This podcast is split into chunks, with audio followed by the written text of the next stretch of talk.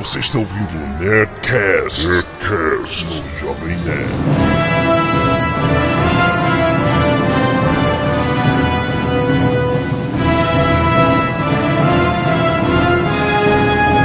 Landa, landa, landa, nerds! Aqui é Alexandre Antônio, Jovem Nerd, e eu não sei a diferença entre Kenya e Klingon.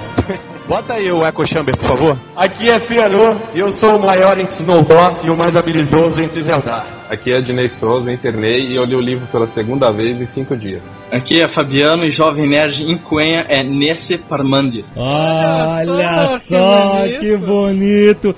Isso sim, Azagal, é um especialista! E aqui é a Zagal. Azahal Usbad Heletum. Muito bem, nerds! Nerdcast esperadíssimo, mas com um plot twist, né? Não é de Senhor dos Anéis. Nós vamos falar hoje sobre a obra que durou uma vida inteira e não foi completa. Silmarillion, rapaz, o começo de tudo. Na verdade é uma obra que dura duas vidas, né? Porque o filho dele levou quase a vida toda pra fazer a compilação. né? Exatamente. Então nós estamos aqui com o Ednei, o nosso internei. Nós, ele está aqui só porque nós queremos um link. Cada link. Não, eu já li todos os livros de Tolkien, eu já vi os filmes duas vezes, inclusive eu vi uma vez a trilogia num dia só. Você já escutou o CD do Leonardo Nimoy? Não, não. The Ballad of Bilbo Baggins. Exatamente. E temos Fabiano Neme, membro do site Valinor, o site dos mega ultra nerds em Tolkien. Não podia fazer um nerdcast de Tolkien sem um desses malucos que sabem falar estas línguas loucas. Quanto você sabe de Queen, cara? Quase nada. então vamos para os e-mails com a balada de Bilbo Baggins. Canelada.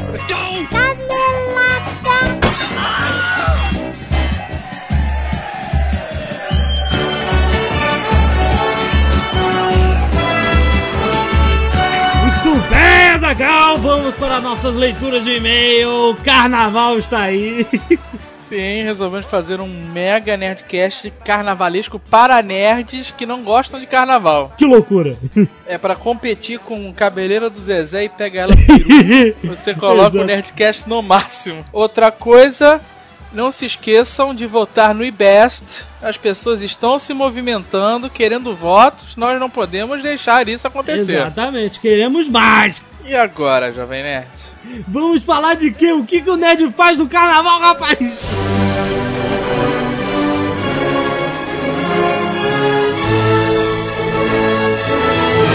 Ele assiste DVDs da Netmovie, Jovem Nerd. Eu já peguei o meu pro carnaval.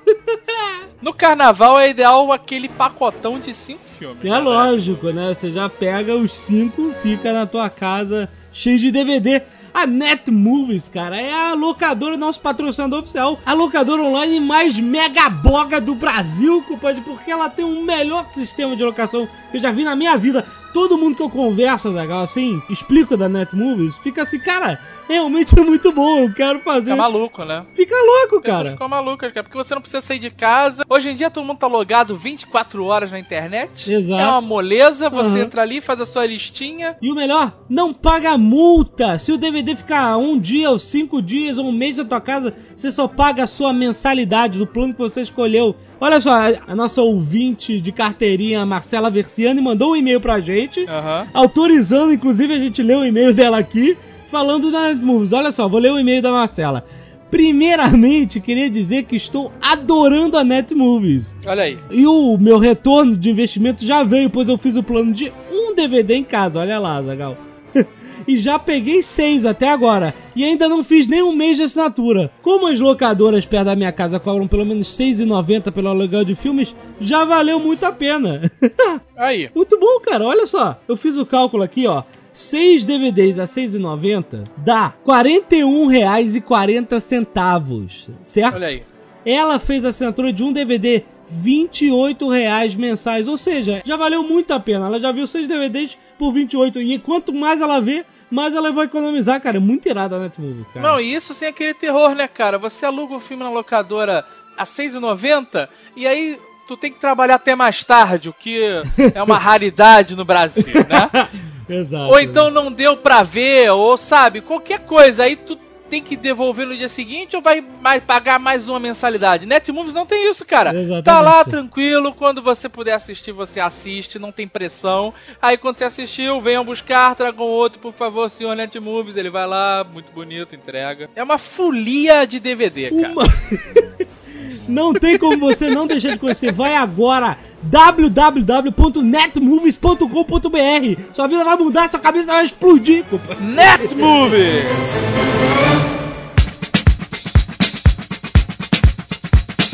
Muito bem, Azaghal. Os e-mails de voz retornaram, acredita? Olha só, então vamos ouvi-los, por que não? Olá, Jovem Nerd Azagal. Aqui é o Eduardo, 31 anos, de Salvador. Eu acabei de assistir o Vida Louca Show na JediCon. E diante do que vi, é inevitável não fazer alguns comentários. Mas os nerds só se ferram mesmo, né? Quando os donos do Jovem Nerd, os homens fortes por trás dessa bodega, finalmente têm a oportunidade de aparecer na TV sem disputar espaço com a pseudo Barbie, os caras vão lá e trocam o nome de vocês dois, pô.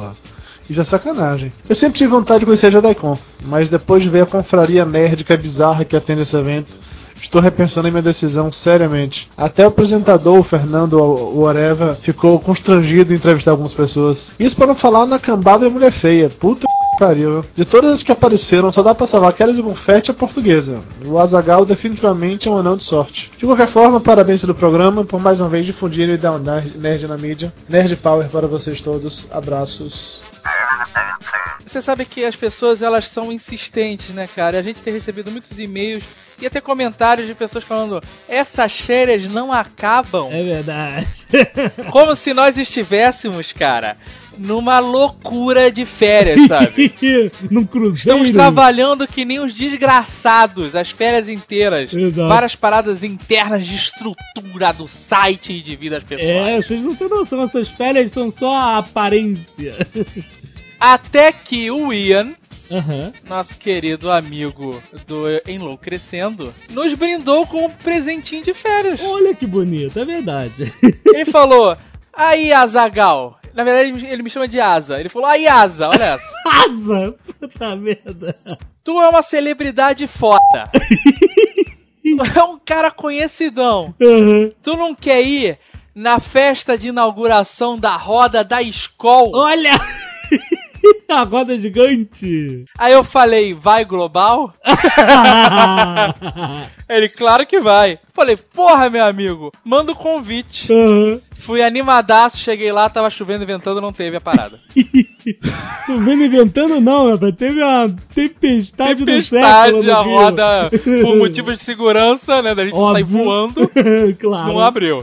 Mas aí eles arranjaram mais convites pra celebridades menores como o Jovem Nerd, por Olha exemplo. que bonito! E aí, num único momento de diversão nas nossas férias, nós fomos no Forte Copacabana, na roda gigante da Pô, escola. foi, foi divertido. Cara, e antes de eu ir nessa roda, eu já vinha falando isso pra todo mundo, cara.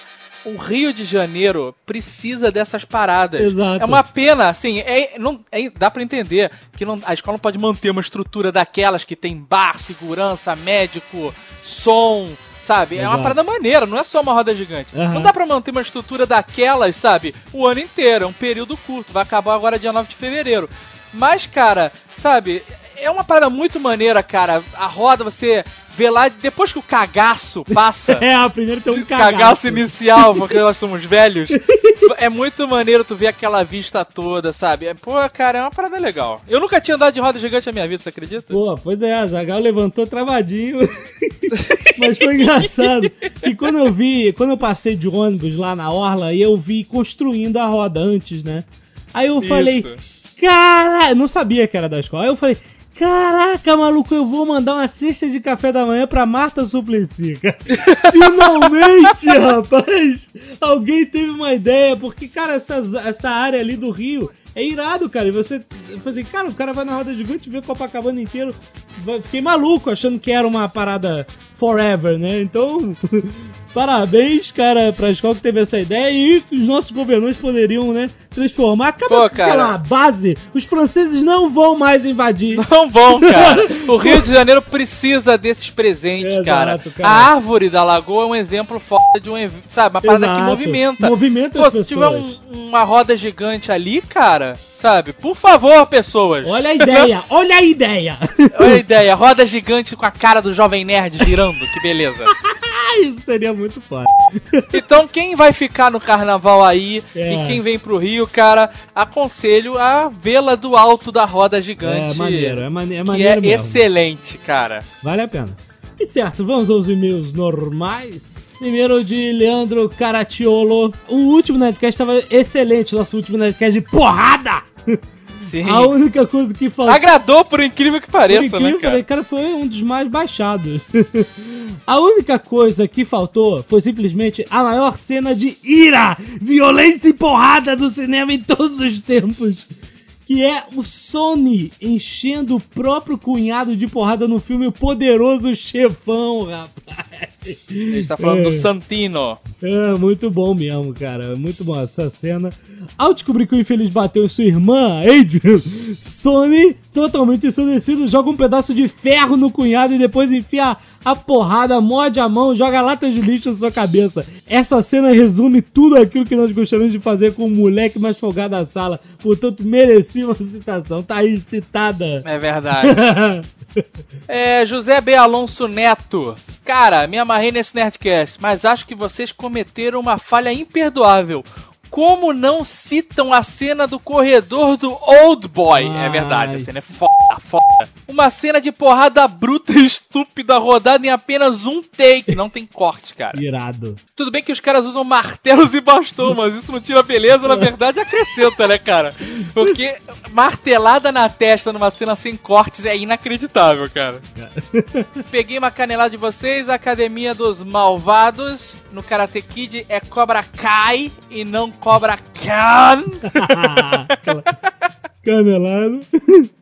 Pedro Beats Me Moreno, 20 anos, Vila Velha, Espírito Santo. Resolvi escrever essa dica pra quem sabe vocês tornem pública no site ou no próprio Nerdcast. Eu tenho PSP e acabo de descobrir uma maneira de acessar todos os episódios do Nerdcast pelo bichinho da Sony. Olha aí, Azaghal. Olha aí. Pra quem tem um PSP e conexão Wi-Fi, é só abrir o navegador e acessar a página do podcast. Logo após, clique no ícone do Feedburner. Lá tem a parte assinar nosso Nerdcast. O PSP irá perguntar se você deseja adicionar o feed. E respondendo que sim, você já pode fechar o navegador ir em internet RSS. Abrir o ícone do Megaboga Nerdcast. Olha aí. Excelente. Lá vai ter opções de abrir todos e qualquer programa já feito com opções de streaming, abrindo normal, ou para você salvar diretamente no seu PSP.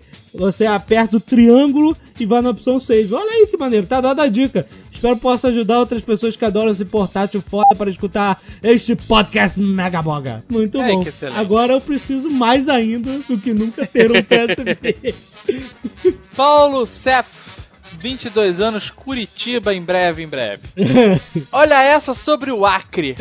Aconteceu com um amigo nosso que se formou com a minha irmã em odontologia. Exercendo sua profissão em locais remotos no Brasil, durante as férias ele acabou indo fazer um tour pelo norte do país. Visitou principalmente a Amazônia, alguns lugares fronteiriços da Colômbia e o Acre. olha, olha. Never stop, né, cara? Essa parada não tem fim. Não tem fim.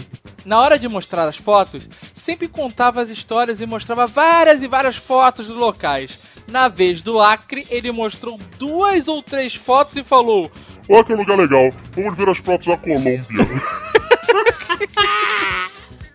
Ai, meu Deus. Curioso e intrigado, resolvi insistir no Acre e perguntei mais umas coisas.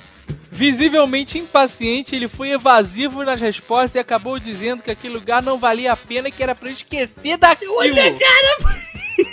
Esqueci, cara. Muito bom. Detalhe, o rapaz é dentista do exército, Olha, jovem nerd. rapaz. É uma conspiração interminável. Se você está por trás disso, ou você apoia ou você é contra, você tem que usar a camiseta Acre, você acredita. é exatamente a venda na Net Store. E ele, cara, criou aqui um, um termo espetacular. Acre seria uma sigla para Área Central de Repreensão Experiente. Excelente, cara, muito bom. Então compre a sua camisa do Acre na Nerd Store e vá para o bloco Acre Você Acredita nesse carnaval. é verdade. Vamos todo mundo de Acre.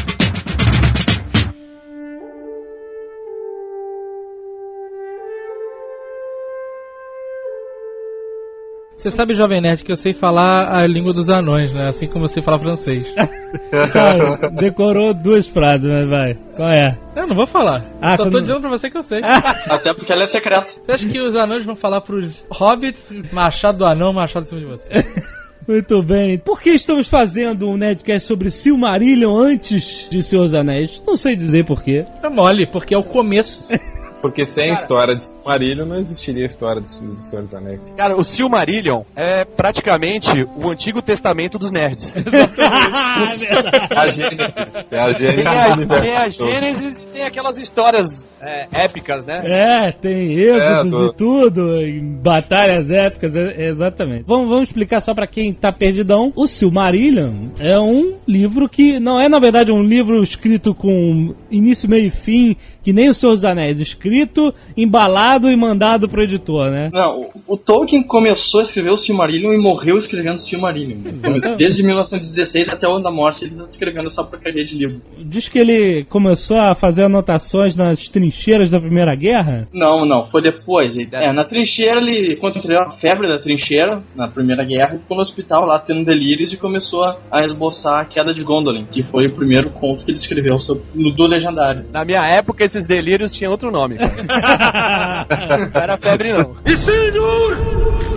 Tolkien, cara, acho que nem ele sabia o quanto ele era nerd. Ele era o, o maior, do- o maior de todos os nerds, cara. O, o cara que passa a vida inteira criando línguas de fantasia e mundos para que essas línguas existam. Isso tem uma explicação totalmente plausível dentro da profissão do Tolkien. Tolkien era um filólogo. Então, o- Sim, com o, certeza. Dos Anéis era meio que um ensaio para ele entender como que é, o surgimento de um povo, a separação desse povo em diferentes instantes geográficas, a evolução da língua através do ano, como ela se transformava. né? Então, ele simulou todas as situações de um, um povo começar com uma língua, se dividir em regiões geográficas diferentes e evoluir durante séculos essas línguas em separado, ele fez esses ensaios dentro do, do, do Silmarillion. né? Essa é a forma mais interessante de estudar línguas no mundo, né? É verdade. Tem palestras inteiras sobre a evolução interna da linguística do Tolkien.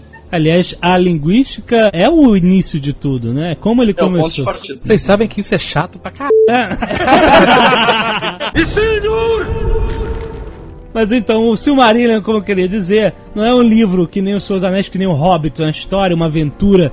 Ele é uma compilação de N histórias que compõem toda né, o histórico do mundo, do universo que ele criou. É o universo expandido do Star Wars, só que escrito pelo próprio autor. É o background da- das histórias, dos personagens, dos itens mágicos. Um livro para ser praticamente estudado e não, não degustado apenas, né, É, cara? uma leitura mais complicada, porque você tem que usar dois marcadores, né? Você, um é. pra marcar a página que você está e o outro pra marcar o glossário. Exatamente.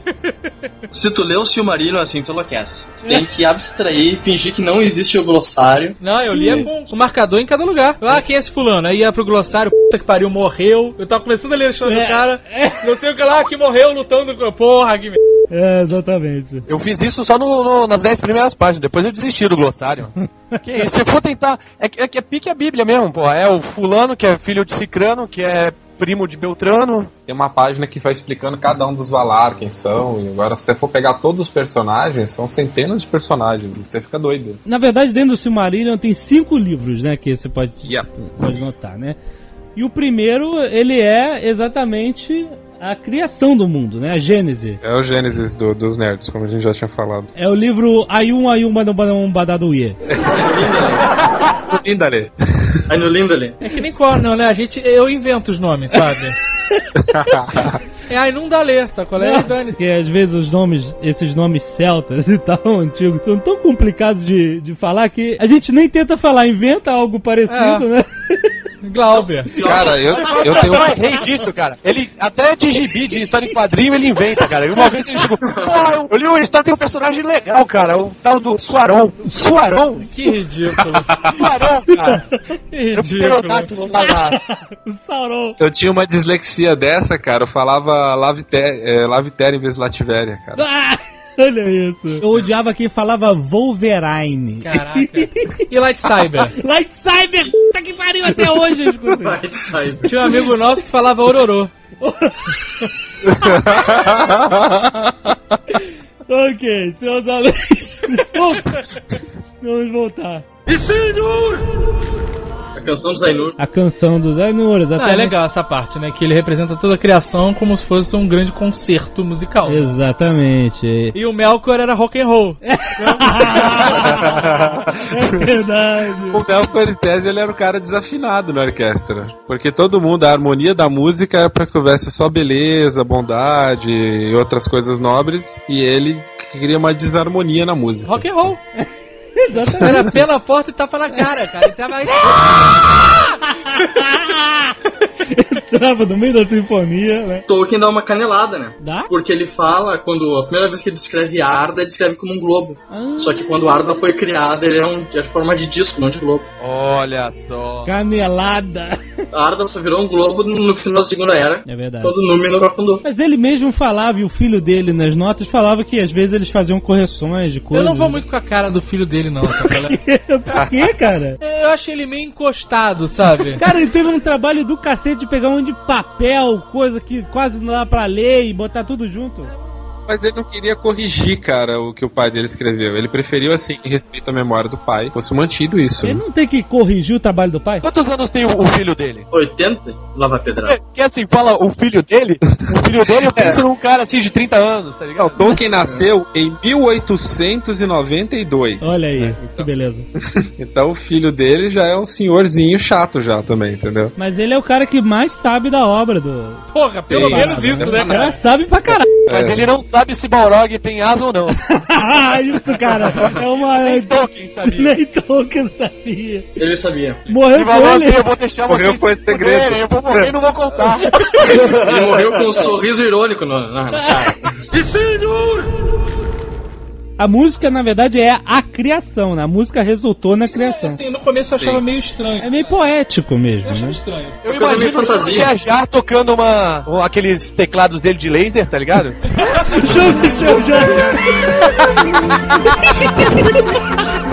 Jean-Michel Jarre, né, que tá criando luzes oferecendo assim. Eu imagino o desenho do Fantasia. Puta, eu ia falar isso daí, eu imagino mais fantasia Disney o negócio, a música tocando e as coisas acontecendo. Eu imaginava mais Pet Shop Boys, sabe? qual é?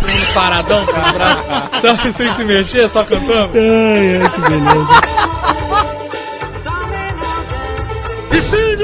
Pra quem não percebeu ainda, o Melkor é Lúcifer, né? Exatamente. Quando ele saiu de, de Amã, ele saiu com um terço das hostes. Não, cara, ele era tão foda que ele saiu sozinho, saiu, né? falou, né, que levou um terço dos, das hostes de Deus. Uhum. Ele deve ter levado um terço ele das hostes de. Elu. Peru? Eru, né? Que foram que se tornaram servos dele, né? Exatamente. Entre eles o Sauron, né? Peru, Deus que é o Deus, né? O Deus Todo-Poderoso. O Deus. Mas ele tinha outro nome também, né? Que Tolkien adora mil Ah, nomes. Ilúvatar. É, não, não tem um nome só. Todo mundo tinha no mínimo dois nomes. Não, Eru era o nome dele. Na Terra-média era chamado de Lúvatar. Era o nickname dele. É, por aí. Na Terra-média era internet de Deus.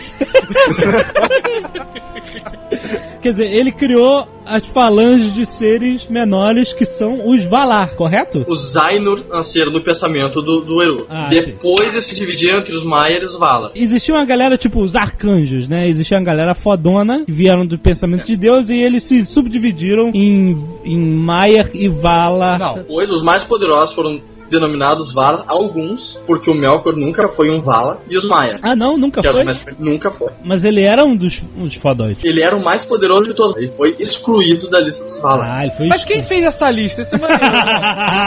Você é Vala, você não, você é Maia que tá.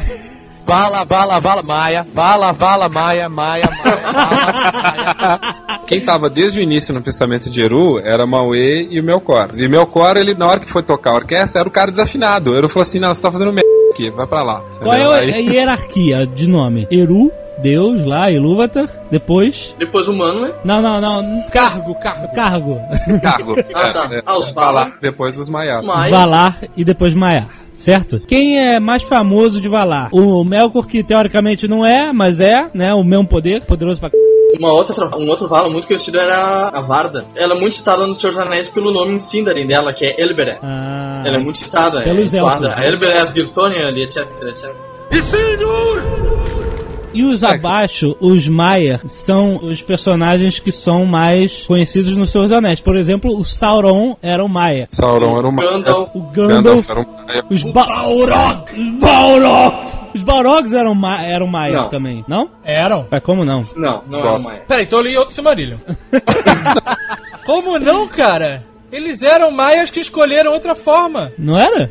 Acha no, no centro da Terra, quando eles estão escavando lá a primeira base do, do, de Melkor, que eu não lembro o nome agora, Ah. ele encontra espíritos de fogo nas profundezas da Terra. Ah, então eles não eram porra nenhuma, eles eram espíritos de fogo, só isso. É, porque na, na música foram criadas várias criaturas e Melkor influenciou a música. Ah. Então as criaturas malignas foram criadas durante a música. E aí tem os Balrogs, E os entre dragões. elas a Ungoliant. A aranha Shelob, ela era um maia. Não. Não, ela era a filha da Ungoliant, que não era nada. Quem que era? A, a Laracna Você não conhece o nome secreto dela, né?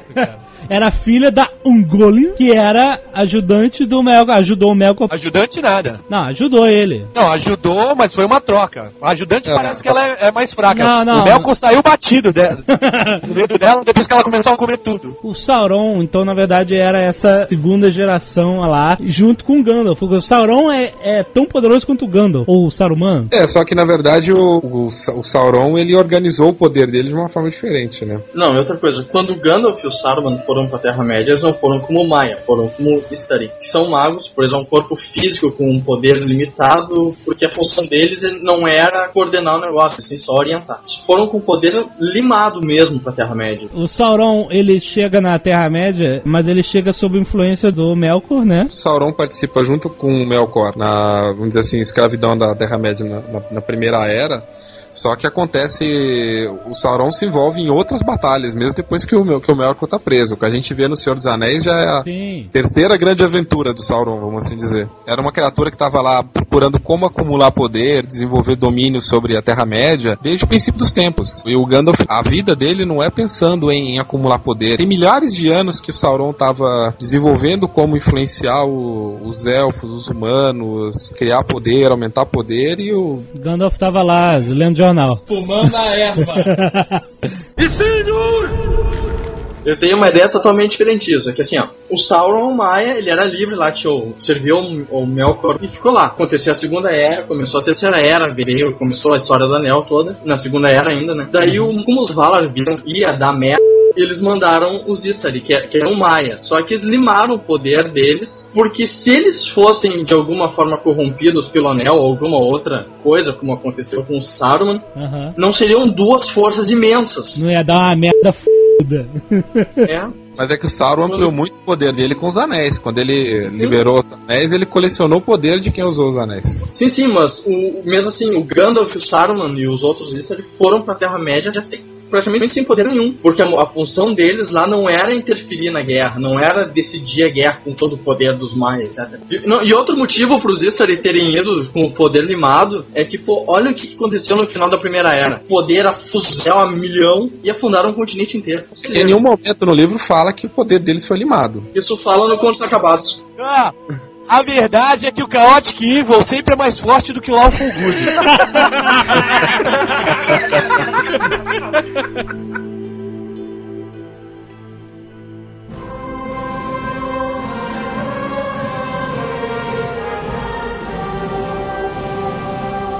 A gente falou mais ou menos da função deles, que é o que se fala no Vala Quenta, não é isso? Exatamente. É, é Quenta ou Quenta? Aguenta. Se pronuncia É, gente- todas as letras. Fala, fala-se todas as letras, é isso mesmo.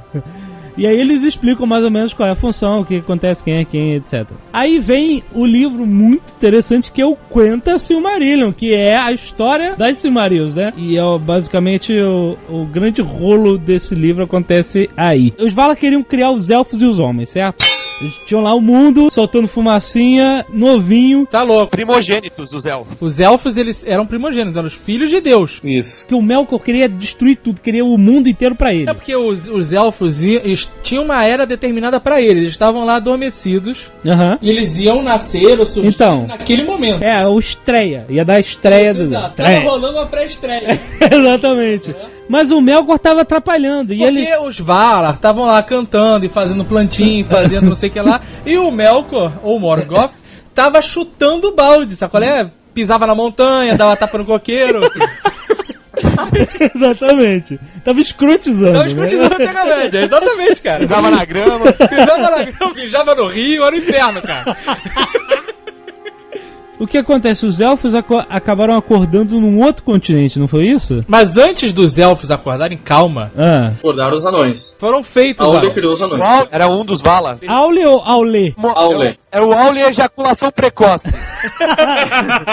Ele era outro Valar. Isso. Isso. E ele tava afim de, de criar o dele. É, ele falou, pô, eu vou fazer umas criaturas aqui pra segurar a onda É. do Melkor. Mas aí ele não teve autorização. Ele fez escondido, aí quando ele tava de costas, só ouviu a sombra assim, era Eru atrás dele. Bonito, né?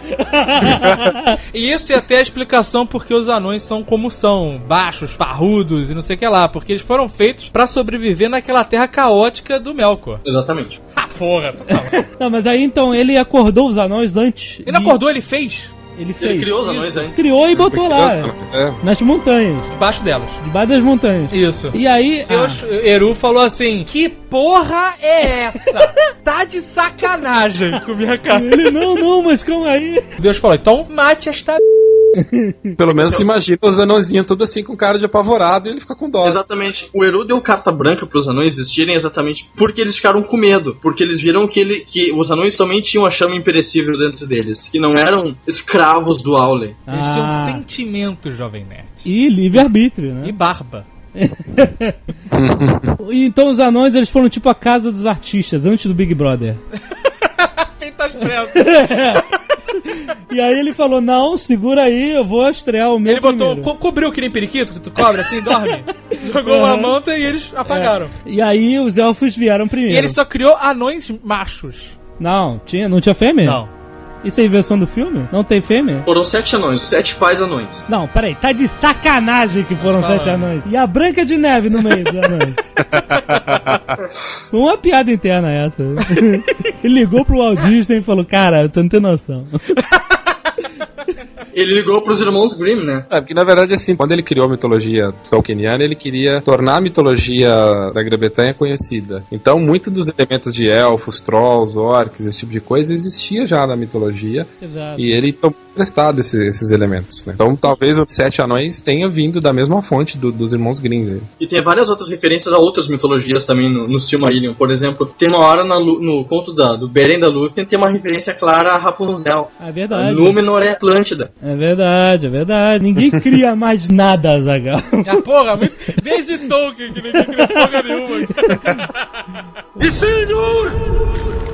Seus elfos apareceram. Oi, e aí, beleza? Tararau. É, e nesse meio tempo tava uma merda foda. Não, Tava é. A guerra entre Melkor e o, e o mundo. Exatamente. Ele era um Dr. Evil. Aí os Valar conseguiram capturar o Melkor. Pegaram. Isso. Tu é meu agora, rapá. E aí eles chamaram os elfos de volta. Os elfos, eh, eles acordaram em Aman, não é? Não, em Cuivienen. Porra, então como Tu é não que... acerta uma. Quando os elfos surgiram, não tinha sol, né? Não, não, Não. tinha sol. Era só é, uma, uma- um breu miserável eterno. Eu não sei porque eles se preocupavam tanto em fazer florestas, rios, montanhas. E não dava pra ver porra nenhuma. Não, cara, olha só. A escuridão, ela existe é, quando não tem a luz. Agora, se não existe nem o conceito de luz, não é? Não tem Mas luz e tinha, tinha escuridão. as estrelas e as árvores tinham luzinhas. Mas as Ah. árvores só iluminavam que- o Valinor. É fora que a visão dos elfos é diferente também, né? Ah, é É verdade. Night Vision, é por isso. Daí que Low vem. Light Vision. Low Light Vision, exatamente. Aí eles capturaram e eles chamaram os elfos de volta, né? Não foi? Aí galera, tá seguro, pegamos o cara, vem. Isso. E aí, o- só que nem todos os elfos foram de volta para. Não, nem todos. Eles tinham inclusive um pouco de medo do- dos Valar que eles não conheciam, né? Quando o Boromé passava cavalgando, os caras estavam achando que era alguma tragédia acontecendo, algum acidente, desastre natural. Quando você vê nos seus anéis os elfos, essa história de ah, os elfos estão navegando para o oeste, nós somos os últimos elfos, nós vamos embora, é o último barco, né? Isso tudo tem um fundamento, né? Que tá no Tem. Silmarillion. Exatamente Tá no Silmarillion. isso, da- da- dos últimos elfos. Olha, vamos voltar para casa que seria a nossa casa original. Alguns que ficaram na Terra-média, que foram esses elfos. Tem os elfos que eles vão tramando, depois eles, eles saem de lá, né? Então muitos dos que estão retornando no final do Senhor dos Anéis são desses, dos primeiros elfos que foram pra, pra Aman, que É a galera do Feanor. Exatamente. Fianor é o elfo mais motherfucker de todos, né? É, super mais elfo. poderoso, mais habilidoso, mais corajoso. Ele é o Samuel Jackson dos elfos. né? E um dos que morreu mais cedo por conta de tudo isso. Você sabe, Jovem Nerd, que um dos integrantes deste programa tem Feanor tatuado nas costas. Olha! Quem será? Fala aí, Fianor. Só dá risadinha. Falar o quê? Tá escrito com runas. Olha! Assim como a minha tatuagem. Ah, Nós somos irmãos de tatuagem. que bonito. Bonito. A minha é um pouco mais simplória, né? O pior foi, foi as gracinhas depois, porque Fianor significa espírito de fogo. O nego acha que é espírito de fogo de fogo de bêbado, tá ligado?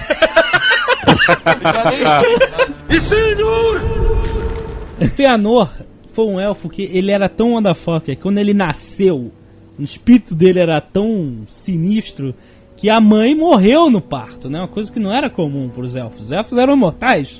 Chamuscou. Ela morreu um pouco depois, na verdade. Não ah, foi não no foi, não foi no parto? foi- Pá! Nasceu, explodiu Não. a mãe? Nasceu Não, que nem um não, alien. não. Vá! Não, tanto que ela batizou ele de Finwë e botou o apelido de Feno. Ela ficou enfraquecidíssima. então, Qual era o tal. nome dele de batismo? Curo Finwë. Que a gente poderia chamar de Faro Fino, né? Esse motherfucker. Ele é o Tim Maia da- dos elfos. Ele fez o que queria. É, na vida. não tava nem aí. Exatamente. Ele fez um alfabeto, né? O alfabeto que os elfos usavam, era o alfabeto fenoriano. E ele criou as Silmarils, as benditas Silmarils. Antes da Silmarils, ele fez merda pra caralho, né? Na verdade, ele era melhor em tudo, né? Isso que conta a história. Ele era filho do rei, pô. Até um determinado momento, ele era o único príncipe dos elfos. O né? que pra um elfo é uma merda, né, cara? que tu não vai ser rei nunca, né, cara? É, é- é muito provável que talvez isso que fizesse o Fëanor se enfiar em tanta encrenca, né? Porque ele joga uma merda o pai dele morrer. Fëanor parece um pouco com o Loki da mitologia nórdica, porque o, o Loki que a gente imagina é o Loki do desenho do Thor, né, do gibi, que era mal. O Loki, na verdade, não era exatamente mal. Ele fazia muita merda também, tanto que ele era... Várias aventuras dele são junto com o Thor. É, e ele fez a máscara, né, do máscara. My God. É, o- o- na mitologia nórdica, o Loki é o deus da travessura, né? Exatamente. Ele é o Saci dos Vikings. Nunca soube disso. Os Valar fizeram Ivana, né? Fizeram as duas árvores, não foi? Porque antes tinha um mega farol, né? Eram duas lanternas. As lanternas ficavam lá Na Terra-média. na Terra-média? Não era em Valinor? Não, em Valinor ficavam só as árvores depois. Ah, tá. Aí ele criou os faróis. Ah, Daí o Melkor deu um chute em cada uma e quebrou as duas. claro, por que não? Melkor é o Denis o Pimentinha, né, cara? Ele gostava de escrotizar, sacou? É tipo, tinha festinha e jogava birita no ponte. Exato. Ele ia lá e quebrava. Exatamente. E as árvores serviam pra quê? Pra as iluminar. Árvores, as árvores iluminavam Iluminar. lá, Valinor. Não tinha sol ainda. Não, era a luz direto, né? Então, na Terra-média, o que iluminava eram os faróis, que o Melkor destruiu. Isso. Em Valinor, que era a terra dos deuses, Eram as árvores. eram as As árvores. árvores. E com as árvores que se começou a contagem do tempo também. Porque até então não se contava o tempo. Por que, que ele criou as joias, o Fëanor? Pra botar nas árvores, não foi isso? Não, ele Não, aprisionou uma parte da luz das árvores nas pedras. Ah, Decidiu então botar tá aí. dentro das pedras a luz das árvores. Porque depois que as árvores vão pro saco, a única coisa que tem luz própria passava a ser Silmarils. Que eram três, certo? Tem Três. três Silmarils. Mas o que aconteceu com as árvores? Bom, o, o Melkor se aliou com o Goliath. Por que não, né, cara? O Melkor falou, pá, vocês estão de sacanagem. Árvorezinha, meu filho. Angolian era a mãe da Laracna, que a gente viu no Senhor dos Anéis, aquela aranha. Tipo a aranha da Claudio. a mãe de todas as aranhas. E ela era uma Mega-Aranha também, né? Era. Mas Mas eu acho maneiro nada, né? porque era uma criatura que escolheu ser uma aranha. Então, isso que é foda no É. Tolkien, isso que é foda nesse livro. Essas criaturas, elas escolhem as suas formas. é, e... é, quer ser bem, bem escrota, É, é, exatamente. peluda pra agredir. O monstro no, no mundo do Tolkien não é só um monstro, não é um, um animal. é- Ele é um espírito mega foda que escolheu aquela forma. Que, o cara é tão escroto por dentro, o espírito dele é tão escroto, que a forma dele é, ele, ele se representa daquela forma. Isso que é maneiro. Porque o Gandalf e o Balrog eram seres equivalentes em poder. Tanto que o. Não, é, não tô certo? Não, Não, não tô certo, tô só falando merda. O Gandalf era muito mais forte que o Balrog. Gandalf era muito mais poderoso esses que o Balrog. caras aqui, Tanto, cara? tanto que o Fëanor mata vários Balrogs. Né? Tipo, Eu vou fingir que eu sabia, tá? Tanto que quando o Gandalf para na ponte pra impedir o Balrog de passar, o Balrog dá uma. Opa! Ele demora pra enfrentar ele, né? Ele fica meio assim, porque eu sabia que o cara lá, aquele homenzinho, era muito mais poderoso que ele. né? Então isso que é porque maneiro. O poder tá na forma, né? O Exatamente. Poder tá dentro do, do espírito do, de cada um. Isso é muito foda. mas como o Gandalf tava preso naquela forma física, o Balrog quase destrói ele quando o Gandalf tenta trancar aquela porta. Mas então, o Mel se aliou à mãe da Laracna e ele falou: vamos escrotizar lá em Valinor, lá na casa Que a dele. Moliante, ela, ela é um espírito que tinha fome de devorar máximo de coisas possíveis. E o, e o Melkor oferece um, um banquete pra ela, que ela poderia devorar tudo que ela encontrasse no caminho. E obviamente ele coloca as árvores no caminho dela. A, a Ungoliant devorava a luz, ela consumia a luz. E o que, que era a principal fonte de luz? Ah, Eram as árvore. árvores. Puta que pariu. E joias e coisas que refletiam. Outra coisa que o Melkor prometeu dar pra Ungoliant. Então, o Melkor vai lá com ela, detona as árvores, destrói as árvores. Não... Porque a galera tava bêbada já, porque tava rolando uma confraternização, aquela, sabe, pra fazer as pazes da família? Que o Fëanor estava fazendo as pazes com os meios irmãos deles, Finarfin e fin, Fingolfin. Esses nomes é que são meio fracos. Aí o que acontece? Ele destrói as árvores e ele rouba esse marido. E mata o pai do Fëanor e rouba Silmarils. Foi uma, uma escrotizada daquelas, tá? Olha, papel, aquele saco pegando fogo quando tu pisa é cocô. Foi isso que ele fez, tá? Então, quando eles chegam, eles veem a cagada que o Melkor fez. O Melkor volta, né? Pra Terra-média. Pra Silmarils. As três, né? Roubou as três. O Fëanor ah, sai correndo e aí chega lá, ele, ele matou o pai do Fëanor e, e roubou a Silmarillis. Silmarillis, é, Mussum? Mussunzis? Aí a Vanna fala, pô, Fëanor, pega lá as tuas joias que tu gosta tanto e vamos colocar aqui pra gente restabelecer a vida das árvores. Nem fudendo. Eu vou pra lá, que se alguém for pra lá, eu vou dar pau. Quando ele chegou lá, o, o pai dele tava morto e o Melkor tinha roubado a Silmarils. É Melkor ou é Morgoth? O nome dele é Melkor. Certo. Depois que ele rouba, Fëanor amaldiçoa ele e chama eles de Morgoth. Porque ele tem o espírito da vingança!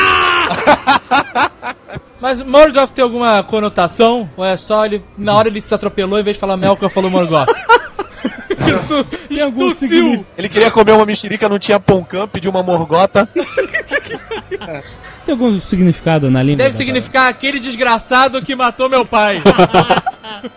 Melkor significa aquele que se ergue poderoso. E Morgoth significa o inimigo escuro do mundo. Tá vendo? Tô tem um porquê. tem, cara. Não é de bobeira. Gosto mais de Morgoth. Morgoth É, é, mais mais sinistrinho, né, cara? Ele deve ter ficado felizaço, né? Porra, Caraca, o cara- eu sou inimigo escuro. Pô, agora sim.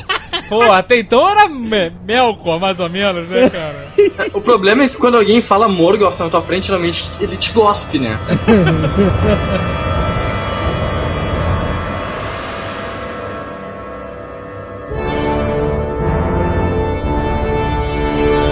O Fëanor volta e faz um lance meio George Bush. Que não tá conosco, tá contra nós. Ele convoca todos os Noldor pra se tocar contra o Melkor. Ah, E ele aí. vai lavrando, tanto que tem o fraticídio de de Aqualonde, onde ele mata os Valyar que estavam lá pra pegar os barcos. Os Noldor são o povo élfico da linhagem dele, é isso?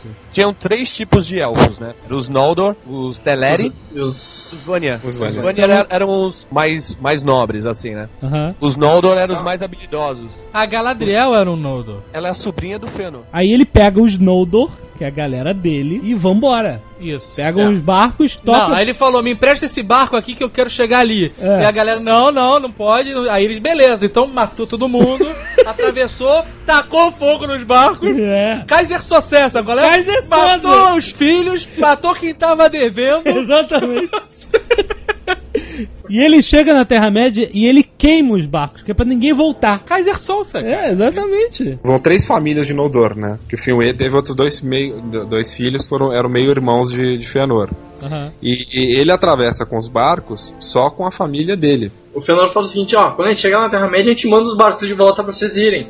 Aham. Só que chegou lá, que nada. A gente dá conta sozinho e queimaram os barcos. Só que ele foi com sete filhos, né, cara? Mas eu, eu vou dizer pra vocês o seguinte: eu acho que os Valar e Eru eles deviam estar meio que satisfeitos com essas guerras todas, sabia? Porque quando o cara criou a imortalidade, ele não pensou nesse problemaço que são esses filhos todos, cara. Exatamente. O espaço ia acabar muito rápido, É, cara. Quando toda vez que o Melkor escrotizava, os caras, pô, finalmente. Agora bem. vai dar Dale. passadas, né? Tá ficando apertado já. Exatamente, exatamente. E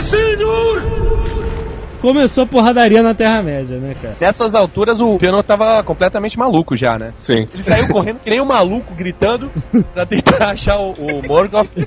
E o- os filhos ficaram pra trás. Uhum. Foi aí que ele encontrou com três dúzias de Balrogs e... Ah, isso é a- uma das partes mais maneiras. O Gandalf, você viu ele enfrentando um Balrog. O Fëanor caiu na porrada com uma dúzia de Balrogs. Uma Como- dúzia não, muito mais. Não tem o número exato, mas dá a impressão que ele Ah, pilhou. falam de- os caras falam de exércitos de Balrogs vindos da É Balrog pra caralho. Balrog pra caralho. Um já era foda, compadre. Imagina. Não, e entre eles estava o, o senhor dos Balrogs, né? Que é o Gothmog. Gothmog, o senhor dos Balrogs. Mas na verdade não faz muita diferença serem 40, 100, porque só podem atacar 8 de cada vez. É, exatamente.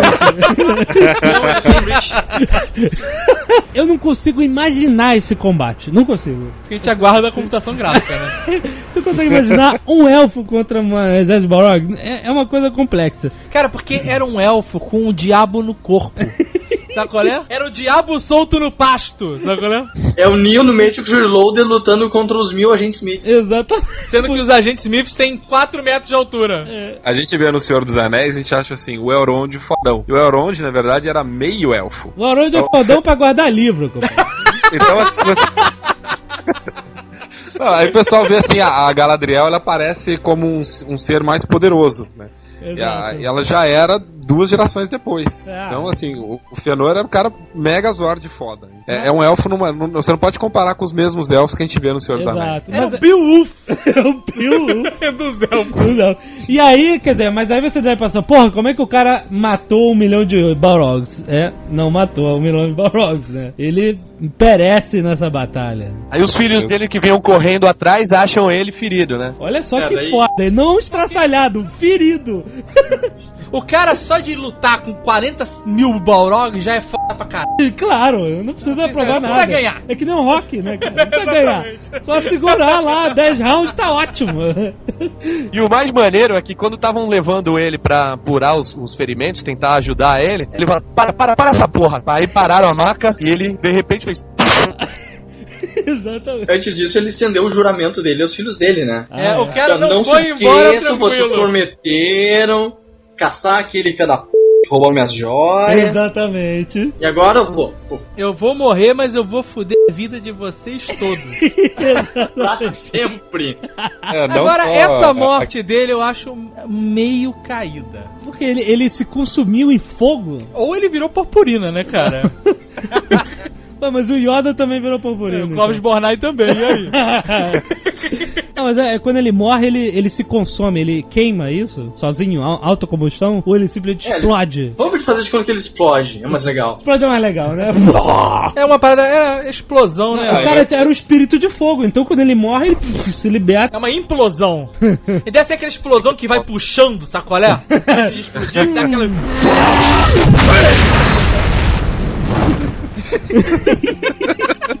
Que pariu. E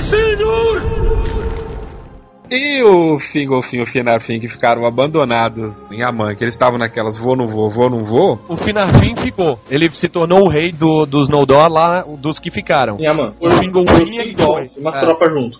Entre eles a Galadriel. Os filhos de Finarfin, eles vêm. E eles estavam E de saco cheio, que lá devia ser um porre, cara, no Valinor.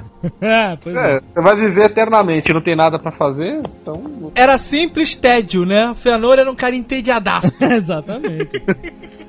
Aí, olha só. Olha que, olha que situação escrota, cara. Vamos dar uma resumida. O cara tava em casa numa festa, Uhum. aí veio o estraga-festa, matou o pai dele e levou os brincos dele. Ele juntou a galera, meteu, matou os primos, os irmãos, entrou É. no barco, tacou fogo nos barcos, saiu correndo, louco, gritando, saiu na porrada com a cacetada de balrogs e morreu. Exato. Que pilha errada! Enquanto ele morre, chega o Fingolf na Terra-média e o Sol nasce. Foi tudo no mesmo ano. Esse Fingolfin também era foda, cara. Pra mim, ele era mais foda que o Fëanor. Porque ele chama o, o Morgoth pro mano a mano e o cara sai manco. É, ele não tinha o mesmo poder que o Fëanor, mas ele tinha muito mais autocontrole. Então ele conseguiu usar melhor aquele poder que ele tinha. É, se você pensar bem, as o Fëanor ele foi mais um artesão, porque ele criou a Silmarils, a escrita, então ele ele, era um cara estourado. Vamos, vamos passar pra frente. Aí tem um monte de guerra pra lá e pra cá, elfos, humanos entram na parada e tal, não sei o quê. E o Melkor é contido lá. Porque aparece a luz e ele se assusta e esconde, recua. É, ele se esconde. A luz é um vala. Não. É uma Maia que se torna um espírito de fogo. Ah, é uma maia, isso. E ela resolve ser sol. Que boring. Ela é designada pra ser o Sol. Que merda? Que merda. Que vacilo, cara. Vacilo. Gandalf deixa os poderes Terra-média. É. Maria, sol. Ah, Mas vamos lá, o Morgoth se escondeu da Sol. Isso. E Angband, que era a fortaleza dele. Que na verdade Ele chama se- gangbang, né? Vocês sabem. Começa aí. Começa aí, meu irmão.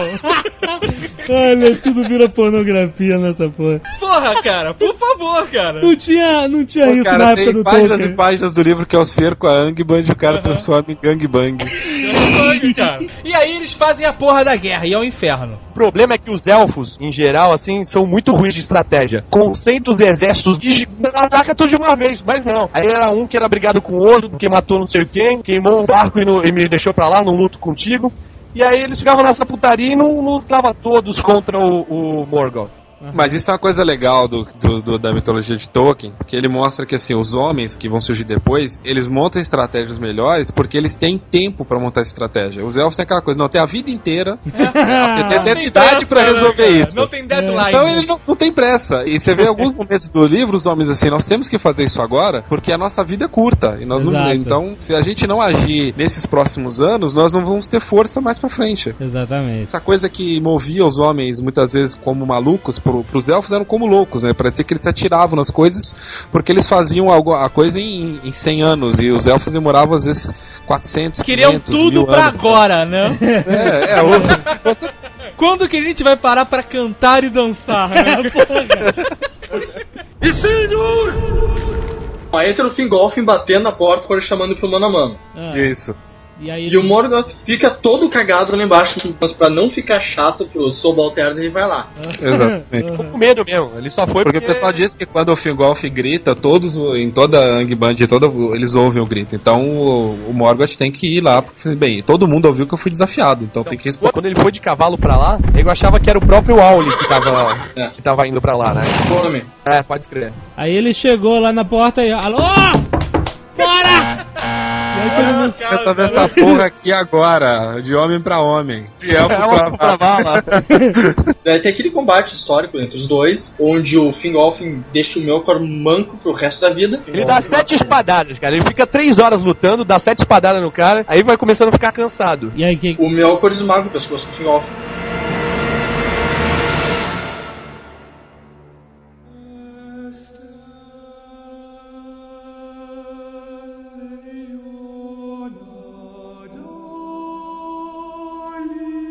Aí, um dos sobreviventes dessa porradaria toda é um humano, os humanos já existiam, chamado Beren, que vai dar origem a outra mega história do Silmarillion. Isso. Vai ter a ver com a história principal, né? É legal tem a porque os personagens eles vão vindo, aparece um cara que não tem nada a ver, ou que conhecia fulano, e são histórias diferentes, mas elas vão se entrelaçando, né? É, porque na verdade Tolkien cria essas histórias como background pro, pro, pros personagens. Então ele já cria elas pensando em entrelaçá-las mais à frente. Né? Exatamente. E também servir de base, fazer com que os personagens tenham mais profundidade, história. Na versão estendida de Seus Anéis, no primeiro filme, é, tem uma hora que o O Aragorn. Aragorn canta, né? Uma, uma canção do Beren Lúthien, que era Um casal como ele e a, e a outra, que era um homem com uma elfa, né? Eles eram apaixonados. Era balada de leite, Chan. A, a Lúthien era meia elfa, meia maia. É importante. É, por isso é isso aí. Devia ser, caraca, não consigo imaginar de tão bonita, né? Pelo que Ela era igual a Arwen. Era Liv Tyler, então. Era bonitona. É, que a Arwen já tinha mistura de mais raças, né? Esse cara, o Baron, ele sobrevive a essas batalhas e ele vai pro reino de Doriath, que era um reino elfo. Agora, como existia gente fodona nessa época, né, cara? O Fëanor era fodão, aí o Fingolfin era fodão, Ben era fodão, todo mundo era fodão. Não, ele só contou histórias do fodões, né, cara? Olha, Tinha que ter história, né, de algum mais ou menos ali, Ah, né, mais cara? ou menos. Ah, então eu lavrei o Ah, campo a vida inteira. Cara, tem dois, tem dois filhos gêmeos do, do, do Fëanor, chamam Amrod e Amras. Cara, eles não eram fodões, cara. Eles não fizeram porra nenhuma. ele só aparece na árvore genealógica, você não vê falando de nada deles, cara. Aí o Baron, ele vai lá e ele conhece a Lúthien. Ele vai pro reino de Doriath, que era um reino. Essa é a parte que cospe, né? O quê? Doriath. Doriath. Doriath. Sério. ele vai fugindo, entra em Doriath pelo norte. O, como o destino dele era conhecer lá a magia de Melian que tipo, formava o cinturão, não impede que ele entre. E ele encontra ela numa, numa clareira cantando, e o canto dela como pássaros. E aí ele se Era um. Era a voz da. Sandy. E aí ele ficou apaixonadaço, ficou, porra. É, aí eles escondem ela porque falam, meu, você não vai ficar com um humano, né? Aí que é o esquema Rapunzel que vem depois. Não vai me envergonhar. Até então nunca tinha tido uma, uma união entre humanos e homens e, e elfos. Aí né? eles botaram ela no esquema da Rapunzel, certo? Isso, numa, numa torre. Que ela usa aí os cabelos dela pra fugir da torre. Exatamente. Aí olha só, olha, olha a pilha errada. Olha, a pilha errada é muito boa. Ele chega pro pai dela, que era o rei, e fala: Fingol. Porra, pelo amor de Deus, cara. Tua filha aí, cara. Gostosa pra caralho. Gostosa pra caralho. Dá uma. Deixa eu casar, eu sou um cara bom, eu tô aqui, sabe, empregado. Eu fui um guerreiro, né, cara? Eu sobrevivi à mega batalha, pelo amor de Deus, dá uma. Né? Dá um crédito aqui. Aí o, o pai pensou assim: não vou deixar nem por um caralho. Ele deve ter pensado assim, tá pra nascer uma p na minha testa antes que um humano case com a minha filha. Ele fala assim: ele manda uma pilha errada, ele fala assim: meu irmão, faz o seguinte. Tu vai lá no Melkor e me traz uma Silmaril. Tu casa com a minha Uma filha. só, não precisa ser três não. Só trazer uma. Tá bom, uma. Entendeu? Foi na pilha errada, né? Foi foda-se. O cara vai lá. É, vou inventar alguma coisa que esse cara não vai fazer. Ele pensou por aí. Ele vai e vai com ela, né? Ele, ele, ela escapa, né? Pelos cabelos, né? Foi aí que cabelos. o pai se fudeu. Mas ela can- fez uma cançãozinha lá que encantou lá os guardas, não foi? É, ela era filha de um elfo com Não, não. uma maia. Então ela tinha uma- uma- um poder mágico que a maioria dos elfos não tinha. Ela. Agora que Daí filha a- da puta o pai dela, né, cara? Porque o É cara foi lá, né, carcou a Maia Aham. e aí tava tudo bem. A filha não pode, né, cara? Exatamente. Eu posso catar alguém de uma raça diferente, minha filha não. Exatamente. Eles vão lá na fortaleza, né? A Lúthien transforma o Beren em um lobisomem e ela se transforma em, se, se disfarça de vampiro. Pra que eles pudessem se, se infiltrar em Angband. Em gangbang. E aí, como é que foi a parada? O roubo que não. Daí lá, a, a- o Melkor desmascara a Lúthien e a Lúthien dança e canta pro Melkor e ele adormece. Daí a Ela coroa começou a cantar. acima- Você desperdiçou! aí, o cara, aí o Melkor falou assim, cara, que parada chata, cara, eu vou dormir. Puxou um ronco foda. E aí eles roubaram uma Silmaril, mas. Eles estavam fugindo. Daí se se apresenta o Karkaroff, que era o senhor dos Não. lobisomens. Não, o Senhor dos Lobisomens eles matam na chegada. Esse aí era o filho do, do Senhor dos Lobisomens, tipo um príncipe dos lobisomens. É, esse já tinha sido criado por Sauron porque ele sabia do, do destino que de, de, de Beren, que, de- por uma profecia sobre Beren. Mas então, o lobo, o lobo foi lá e comeu a mão É, do era o Beren, lobo que eu ma- sei. É, o Karkaroff era. É, tá certo, ele comeu a mão do, do Beren. Comeu a mão do Beren. A mão com a Que Isso, exatamente. Ele engoliu a mão com a Silmaril. Aham. Olha que Tá. problema, cara. Agora, é, aí o cachorro fez o quê? Cagou a Silmaril. Não, a, a Silmaril ela tinha um problema a seguinte: qualquer coisa que fosse tocada, que tocasse a Silmaril que fosse maléfica, ela queimar, começaria a queimar. E ele era pura maldade, então quando ele engole a Silmaril, ele começa a queimar por dentro e ele fica louco. Ele começa a correr, fugindo enlouquecido pela Terra-média. E O problema, né, E o cara? Banner, caralho, corre, pega! Pe- conseguem é, é, matar e tira de Silmaril de dentro do, do Karkaroff. Aí ele chega pro pai da mulher, maneta, Pariu. e fala É, assim: ele chega antes de matar o Karkaroff, né? Ele chega lá maneta. Ah, é? Ué, ele chegou sem é, nada? Chega, é, chega sem nada. Aí pergunta onde que tá Silmaril. Ele fala, tá aqui, mostra a mão maneta. Que na verdade tava na mão que tava dentro do cachorro. Porque a mão tava lá segurando a pedra. Caraca, a, a fineza é foda, né? Cadê esse marido? Tá aqui! Espirrando sangue ainda. E aí, e aí, como é que é? E aí eles foram atrás do, do, do cachorrão e pegaram o Silmaril. Isso, resumindo é o isso. pai teve que calar a boca e teve que deixar ele casar com a filha. Tudo isso, né, cara? Que orgulho. E aí, quer dizer, essa Silmaril, ela vai ser protagonista, entre aspas, de um problemão também entre os anões e os elfos. Verdade. O que fez os anões e os elfos ficarem, né, de cara virada um pro outro durante milênios. Porque anão é mesquinho, né? Ah, lá vem. O cara Ah, faz não, a joia caprichada, e a Olha só. pedrinha, por causa da pedrinha, não. Esse rei que deixou a filha casar com o mano, né? Ele agora tinha Silmaril, ó, beleza, pelo menos, né? Aí ele, pilhadão, ele, vou vou fazer uma joia bonita com esse troço. Claro. Né? Porra. Ele ele usou um. pegou um colar que os anões deram pra ele em símbolo de amizade Então. e gastou a Sim. Silmaril ali. Isso. Não, mas ele Ele pediu. combinou duas joias. Não, ele, Ele- pediu ele- pros anões fazerem. Ele pediu pros anões É. fazerem o colar, não foi? Foi não, ele já tinha o colar, Não, ele pediu pros já tinha o anões colar. adaptarem o colar para engastar essa joia. Eu li uma outra versão de Silmarillion. Não, ele pediu. ele pediu pros anões eh, colocarem esse marido no colar. Ah, tá. E deram a adaptar. Bota isso aqui pra mim. Big sei o quê. mistake. Aí que deu a merda, né, cara. Os anões viram aquilo e ficaram malucos. Cara, né, eu não vejo problema nessa situação. Porque é o seguinte, o cara tava com a bola de gude ali gigante e não tinha o que fazer com ela. Ah, Sabe qual é? É. Os caras iam ficar um pouquinho só com a pedra. os anões queriam ficar com a parada. Qual o problema? Os anões não reconheciam, eles não reconheciam a, eles reconheciam o pagamento pelo trabalho, não o pagamento pelo item em si. Aham. Então eles entendiam o seguinte: como o Tingol tinha pago para eles fazerem, a, pagou para eles fazerem a joia, mas a joia ainda era dos anões e estava emprestada pro Tingol na visão dos anões. na visão do Tingol, ele tinha pagado pela joia. Ó, aqui essa joia é minha. Mas aí eles quiseram ficar com o, o colar com a Silmaril, que era do cara. Que fazia parte da joia agora. É parte da joia, agora que tá junto. Não tava no a contrato, joia né? é, a joia é nossa. Agora colocou isso aqui e vem no, vem no pacote. Sabe a contrato de aluguel que você pode fazer benfeitorias no apartamento? Sei. Se tiver que sair, tem que deixar lá? É a mesma coisa. Exatamente. Os anões pensam exatamente assim, cara. O que você paga é aluguel, você não tá pagando apartamento. E qualquer coisa que você melhorar aqui, Então o depois anão é é um senhorio escroto, né? é o senhorio escroto. Exatamente essa que é a forma que os Mas aí o, o rei elfo chegou e falou assim: Não, porra, que porra é essa? Que palhaçada? Que palhaçada é essa? Vou arrancar a o chuveiro. machadada na cabeça. Tomou uma machadada no meio da cara. pra deixar de ser esperto. Os anões mataram o rei. Mataram, bonito. Deram uma machadada na cara Jogos dele. mortais. e ficaram com a Silmaril. Claro. E saíram batido. Imagina os anõezinhos Não correndo. saíram batido, não. Eles foram atacados pelos Ents. Olha, sério? Eles saíram correndo. E aí, só nessa pilha errada, começou uma guerra. Os, os elfos e os, e, os, e os anões não se gostavam nos seus anéis, você vê, era por causa disso. Era essa pilha errada que, porra, um não foi com a cara do outro. Que eles passaram a não confiar um no Mal outro. entendido,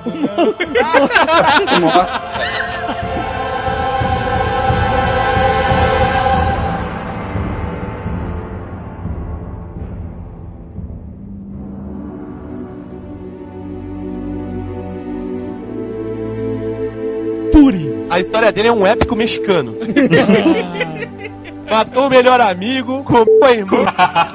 Cara, peraí, peraí, peraí. O Túrin, coitado, a história dele é muito maneira, mas é muito triste. É, uma desgraça. Ele é o fudido da, da Terra-média. Ele é um cara que deu tudo errado, né, cara? Ele, foi separado, né, da, da, da irmã, dos Ele nunca. Ele não, ele não, não viu a irmã dele nascer. Quando a mãe dele tava grávida, ela mandou ele pra aquele reino lá do, do Elutingol. Túrin era humano. O, o pai dele, o Húrin, era um prisioneiro do Morgoth. E o Morgoth amaldiçoou toda a linhagem dele. E largou o Glaurung nesse meio tempo, que era pra assolar geral aquela, aquela parte de Beleriand. O pai dele fugiu, não foi isso? Ele era prisioneiro e ele fugiu. E o cara ficou puto e rogou uma praga foda no cara por ter fugido. Isso. Certo? Não, rogou a praga antes. É, inclusive ele fala que você vai ver tudo que eu vejo, né? E aí ele. E o Húrin fica aprisionado numa cadeira super alta onde ele vê tudo mesmo. Tudo que o Melkor fica sabendo, fica vendo, ele também vê. Morgoth! Morgoth. O cara condenou ele a ver tudo que o grande vilão via. Vocês não entenderam o problema dessa maldição? Eles moravam em gangbang, meu amigo. Imagina o que este filho da puta não via, cara. Caraca, muito bom. Ah, mas aí ele ia ver ah, todas as desgraças que ia acontecendo com o filho dele, ele ia, ele ia assistir sem poder fazer nada. É porque o, Mel- o Morgoth queria que o, o Húrin ah, desse a localização de, de Gondolin, que era um reino elfo escondido. Calma, calma. Húrin era um guerreiro humano que foi capturado nessas guerras. Gondolin era um reino elfo escondido entre uma cadeia de montanhas. Gondolin é um nome meio caído, eu acho. Me lembra de Abolim. E o Morgoth tinha uma, uma teima foda, ele, né? Queria destruir essa porra. E o cara sabia onde era, né? O Húrin. E ele, e ele não falava. Torcia os mamilos dele e tal, ele não falava. É, Húrin e Huor tinham sido levado lá pelas águias. Né? Aí ele falou, filha da puta, agora tu vai ver tudo que acontece aqui em Gangbang e eu ainda vou rogar uma praga. Tu tem um filho, filha da puta? Então vou rogar praga foda no teu filho. Que filho não tinha nada a ver com isso, coitado. Tomou. É, então o que acontece? O filho dele começou a se fuder como? O cara tinha um toque de Midas ao contrário. Tudo que ele tocava virava Um merda. toque de merdas. É, exatamente. Ele começou a se fuder quando ele conheceu um anão chamado Min, cara. Isso puta mesmo. O Min, cara, mas era ele- um retardado, o anão, cara. O anão retardado. Era o Min. Então, ele tem um amigo elfo, Peleg Cutalion, que é o forte, né? É. Pra quem não sabe, é arco. Em francês é pescoço. Tá. Ele foi aprisionado pelo, pelos orcs numa das, das batalhas que ele tava lutando. E o, esse amigo dele, o Beleg, vai lá e salva ele. Ele tá ferido, pá, e quando ele acorda, o, o Beleg tá muito perto dele. Sabe qual é? Se aproveitando da, do soninho. Ah, é. Toma um susto. Ele toma um susto, puxa a espada e enfia no, no melhor amigo dele e mata o melhor amigo dele. O Turin foi encontrado pelos orcs por causa do Mim. Esse mongolzinho, anão mongolzinho, denunciou pro, pros orcs, né? Min, na verdade, significa não mongol. Antes disso, o Turing fez uma parada muito maneira, porque tinha um elfo lá no reino que ele morava que não gostava dele. Tentou emboscar ele, ele pegou e botou o cara pra correr pelado, velho. Era o Saeros. Olha que merda. O cara tinha uma espada negra Que falava. que falava. falava. Falava o quê? Troca a maior ideia com a espada na hora do, do que ele vai se matar. A espada, ela foi feita por um cara que tava tão puto. Peraí, peraí, calma aí, calma aí. A espada falava estilo o quê? Flauta mágica? Tinha uma boquinha e ficava Não, mexendo? Ele devia falar Aquela- na mente Ah, dele. tá, né? O cara que fez a espada era, tava tão puto, tão puto da vida, que todo o ódio dele foi pra lâmina, a espada ficou negra. O nome da espada era Gurtang. Significa espada negra. Espada negra Mormegil, que é o apelido que o Turin recebe depois. Ó. Mas a espada tinha, ela falava com ele, né? E ela tinha uma sede de sangue foda, né? E ela foi feita a partir de um, de um ferro que caiu do céu com uma estrela cadente. Gurtang Ela- significa ferro da morte. Essa espada hoje em dia tá com Paulo Coelho. E aí ele já carregava essa espada que era uma energia negativa foda, né, cara? É o que o teu sogro fala e tu não leva a fé. E matou o amigo com a espada, né? A espada se amarrou, né, porra? A irmã dele, que tinha, tinha sido separada dele quando ele era criança, ele conheceu, ficou apaixonado por ela. Isso. Esse negócio de separar irmão sempre dá É problema. uma merda, né, é uma merda. Ele ficou apaixonado pela irmã sem saber que ela era irmã dele. E aí ele pegou a irmã dele, né? Pegou de jeito. Comeu muito. A espada só rindo. É. A irmã dele foi enfeitiçada pelo Glaurung, feitiço de, de amnésia, esqueceu tudo, e por si ela se apaixonou pelo Turin. Quem é Glauron? Era o dragão fodão. Ah, É o pai do Smaug que o, mundo o Hobbit enfrenta depois. Não, Ele não é pai do, do Smaug, não? o Glaurung não tem nada a ver com o Smaug. Não, é o senhor do. É o senhor dos dragões. Em teoria ele seria o. eu acho que eu li a versão portuguesa do. Silmarillion. O Glauron era o dragão fodão que o Melkor soltou pra escrotizar a Terra-média lá. Isso. E aí, ele era também era inteligente e tal, e ele fez um encanto pra escrotizar mais ainda a família do cara. Na irmã, ela esqueceu de tudo, e não faria mínimo sentido, porque ela não ia saber quem era É. mesmo, o cara. Glaurung foi o, o dragão que o Azagal meteu uma facada na, na barriga. É porque o dragão tava escrotizando e só os anões conseguiam lutar com o dragão por causa que eles resistiam às altas temperaturas, jovem nerd. É isso? É. Procede isso? Procede. Isso ninguém tira de mim. Eles usavam umas máscaras gigantes, assim, de metal na cara, sabe qual é? Aham. E eles partiram pra guerra, o dragão veio com tudo. O Azagal era um rei dos anões? O rei. Turim também tinha uma máscara dessa também. O Azaghal era rei de Nargothrond. É um reino anão. Chama Oceania hoje em dia. Aí, e o dragão veio com tudo, o cara ia morrer, levantou a faca isso. e furou o bucho do dragão. Furou e feriu. E e Eu nunca ali. vi isso na minha Morreu. vida, cara. O quê? Tu joga RPG, tu tem que estar no vigésimo nível pra lutar com, com o dragão. O cara vai com uma faca? O cara tava lá se f*** há 20 Faca brutal. dias lutando com o dragão, no final só sobrou a faca, cara. Se não tivesse faca, ele mordia, meu irmão. Pô, cara, a faca feita pelos anões, era uma faca foda. Então, o Azagal, pra quem não sabe, era um rei dos anões do reino de Megatron. Telecross. Que Deu conseguiu uma facada no dar uma Glauber. facada e feriu o dragão pro que Turing. matou o Azagal em seguida. Isso só, porque ele só aparece pra fazer isso, né? No livro. Valeu, Fëanor. Ah, Explode aí. Rapaz aí empolgou tanto. Glauron tava ferido do Azagal quando o Turing foi enfrentar ele, não? Não, não. A facadinha do Azaghal mal arranhou. Ah, É, no livro diz que o dragão fugiu, mas tudo bem. Na versão portuguesa que eu li do livro, em tradução diferente, o dragão fugiu com a facada. ai, ai, ok. Solta um grito foda também. Deve ter sido o mesmo grito que o Fëanor deu quando morreu. O Turing ficou sabendo da irmã, ficou sabendo que o dragão enfeitiçou a irmã, foi isso? Não. Fica sabendo depois. Ah, não, mas por que, que ele decidiu matar o dragão? Ele destrói todo o reino de Nargothrond, o dragão. Turim foge de lá porque não tem mais merda nenhuma. Ele vai parar junto com um, um vilarejo de humanos lá, a- arruma a vida dele por lá de novo. Mas foi onde A ele irmã- pegou a irmã, né? Então, a irmã foge pra ir descobrir meu, o que aconteceu com o meu irmão. Enquanto o dragão, o dragão apaga todas as lembranças dela e ela sai vagando que nem uma alma penada pela floresta. O pessoal encontra, acolhe ela, vai parar na mesma vila. Ah, um gosta do outro, se casam. O dragão começa a escrotizar perto da vila. Ele vai lá matar o dragão. Mas ele mandou bem, ele tava escalando um tipo de canyon, né? Um desfiladeirozinho, e o dragão, quando passou por cima dele, com a barriga aberta, ele, ele meteu a espada Calma, espada. na barriga Foi o mesmo truque do Azagal. e aí morreu. Morreu de vez. Não, Mas antes de ele não morrer, morreu de vez. Ele conta tudo. Porque o dragão era ruim mesmo. Então antes de morrer, ele tinha que contar tudo. Exatamente. Aí ele, pô, pira Ele vira foda, né? México total, cara. Fala com a espada, olha, não deu certo. A espada se amarra, né? E mata ele. Ah, vambora. Como se fosse retribuição por ter matado o Beleg. Beleza. É, mas o, o dragão, tipo, é, o sangue do dragão queima o braço dele ele desmaia, né? A irmã vai atrás, a irmã, a esposa vai atrás, vê que ele tá, acha que ele tá morto, Olha e aí aí, se mata. se Fala, joga. minha vida não tem mais sentido, se joga. Aí, aí ele acorda, É Romeu e Julieta, né? Julieta, total. Ele acorda e fala, cadê ela? Puta, já, já foi. é, aí se mata. Muito triste. Mas pelo Mas menos. O que acontece com a espada? Que era uma espada berésima da foca, né, cara? Era. Era foda a espada. Parou num baú em algum lugar. É. Caído, né, cara?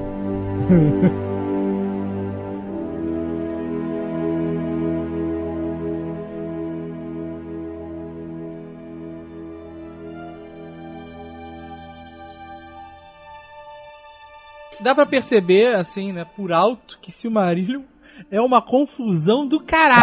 Né? Já deu um. Nerdcast sem glossário. É né? um livro, é um livro denso, cara. Você tem que ler com, com calma. É um manual, quase. É. É o guia Tolkien para a vida, universo e tudo mais. É verdade. É, agora tem, tem que falar de- da queda de Gondolin, Thor da queda de É. Gondolin. E da guerra Tem uma coisa, uma coisa que, que re- se repete bastante no, no- nas histórias do, do Silmarillion são, é que sempre tem um pela saco, né?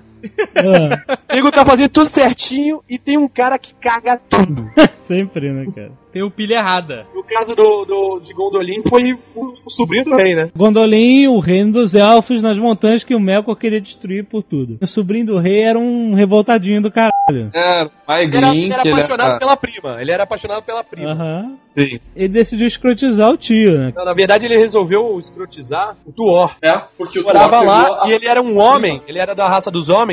E o. E o, o rei, o O Turgon. Maeglin, o Maeglin, que é o cara que, que traiu, né? O Maeglin. É. Então, e o, o Tuor, tipo, era um cara que tinha moral, apesar de ser do- da, da raça dos homens, né? Aham. E era primo do Turin. É. Porque o Tuor, na verdade, ele foi é, enviado lá para Gondolin por Humo. Né? O Humo tinha mandado trocentos Que é anos o- antes forjar um É escudo, o, uma Valar, armadura. é o Valar das Águas, né?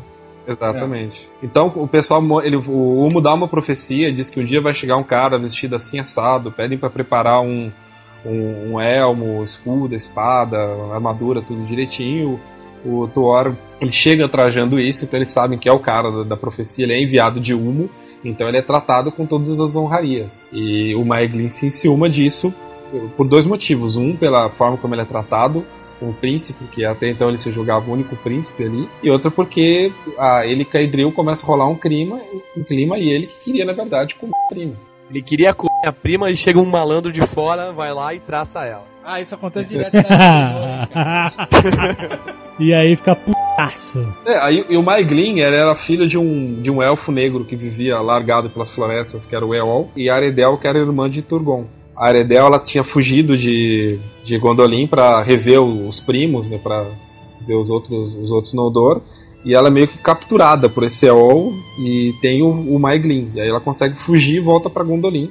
E assim, então quer dizer, o Maeglin ele é, ele é sobrinho do rei, mas ele é de uma relação bastante conturbada, apesar de ter sido tratado é, com todas as honrarias pelo rei, com todo respeito, ele se sente meio prejudicado Bastardo, na história. é um bastardo. É, ele se sente bastardo, né? Ele não é tratado como, mas ele tem esse, esse sentimento dentro dele. assim. Mas conta qual foi a cagada que ele fez. Ele foi Ele- capturado pelos orcs. E é E torturado. afrouxou, até na primeira apertada no saco dele, ele afrouxou. Torceu o mamilo, fica lá. Ele falou onde era. Gondolin. Falou onde era a cidade secreta. era Olha o trabalho que o Morgoth teve lá com o pai do Turing, né, cara? O cara se fudeu, não vou falar, não vou falar, não vou falar. Pegou um Zé Mané, É, pau, acabou. pronto. E aí foi o caos na, na cidade, né? Ele mandou tudo, mandou Balrog, mandou dragão, mandou tudo que ele tinha pra detonar Grande Reino Branco dos Elfos. tinha outras saídas, que era o Maeglin, ele gostava de forjar, ele tinha cavado muitos túneis, então ele tinha criado outras saídas de Gondolin. E é por essas saídas que eles entram. Então o pessoal não tinha escape, não tinha rota alternativa de fuga. Então, É, todo mesmo porque os Balrogs não vieram voando, né? Então, tem, tem uma caneladinha aí do, do Tolkien. No saque da, da- na invasão da cidade, tem um elfo chamado Glorfindel que luta contra um, o- um Borog, né? Aham. Ele cai e morre. Ah. E no Senhor dos Anéis, muito tempo depois, aparece de novo, né? Mas o- ele, ele ressuscita, Não, ele peraí. ressuscita. Mas não tem escrito em lugar nenhum, né? Isso. Ele O ressuscita. Tolkien, fala, o Tolkien fala numa das cartas que é o mesmo Glorfindel que foi pra Mandos e voltou. Ó, então ressuscitou. É, mas os elfos ressuscitavam, era normal. Depois que ele fez a cagada, ele consertou desse jeito, né? Você não só era imortal, como você, quando morria, podia ressuscitar. É, e aí acabou, é, acabou o reino de Gondolin. Gondolin. E criaram um com nome melhor depois. né? É, mas é, Idril e Tuor, eles fogem por um túnel que ela tinha mandado construir escondido de Maeglin. É, a Idril e Tuor que vão ser os pais Elendil. de Arendil, que vai casar com Ewing, que vai dar início à linhagem. E o Erendil é um cara. O Erendil é um cara fora. É, ele pega uma Silmaril, prende na testa, pega o barco dele e vai até a Amanda pedir ajuda pros Valar. Onde estavam as Silmarils? Tem uma Silmaril que o cachorro comeu, Não, esse tava com o herdeiro do, do Tingol, né? certo. E as outras? Essa aí que, que o cara amarrou na testa, tava onde? Não, essa é a do. Essa é do herdeiro do Tingol. As outras estavam com o Morgoth ainda. Eu estava na coroa do, do Morgoth. Então, exato. Essa Silmaril foi aquela que o cachorro comeu e se queimou e cagou, Isso. cagou fogo, filha da puta. É, o cachorro comeu, mataram ele, pegaram, colocaram no colar, brigou os anões com os elfos. Aí esse meio elfo Erendil chega dessa merda, pega Silmaril e vai lá pra Terra dos Deuses. Isso, lá pra Valinor, pedir ajuda dos Valar. Ele fala Mordor. assim: Vocês estão se divertindo aqui nessa merda? A gente tá apanhando lá, a gente tá apanhando lá. E aí, cara, ele volta num barco voador cheio de mamata, cheio de semideuses e criaturas e tudo. Águias e o cara, né? Exatamente. E os Valar com força total. Ele fala assim: tá bom, vamos lá, vamos te ajudar. Vamos resolver. Aí chamaram, chamaram o Rola Grossa, Ducas. É. E andava pelado e ficava sorrindo. Andava pelado no frio e ficava sorrindo. Importantíssimo isso. E aí a batalha mais espetacular da, do, né, da, da coleção de, de contos. E mais curta também, né? Porque.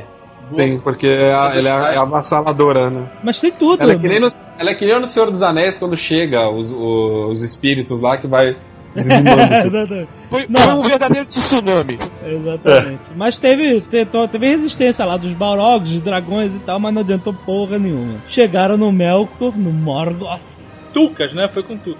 Foi cantando e passando a faca. e deu uma de Capitão Nascimento, né, cara? Não, não. Essa hora foi a hora que o Morgoth foi currado. Os caras não tiraram só, não. Eles acabaram com a dignidade do cara. Sabe qual é? Cortou as mãos, cortou os pés, amarrou com corrente e botou de quatro em gangbang, cara. O que, que você acha que aconteceu, cara? Não precisa escrever.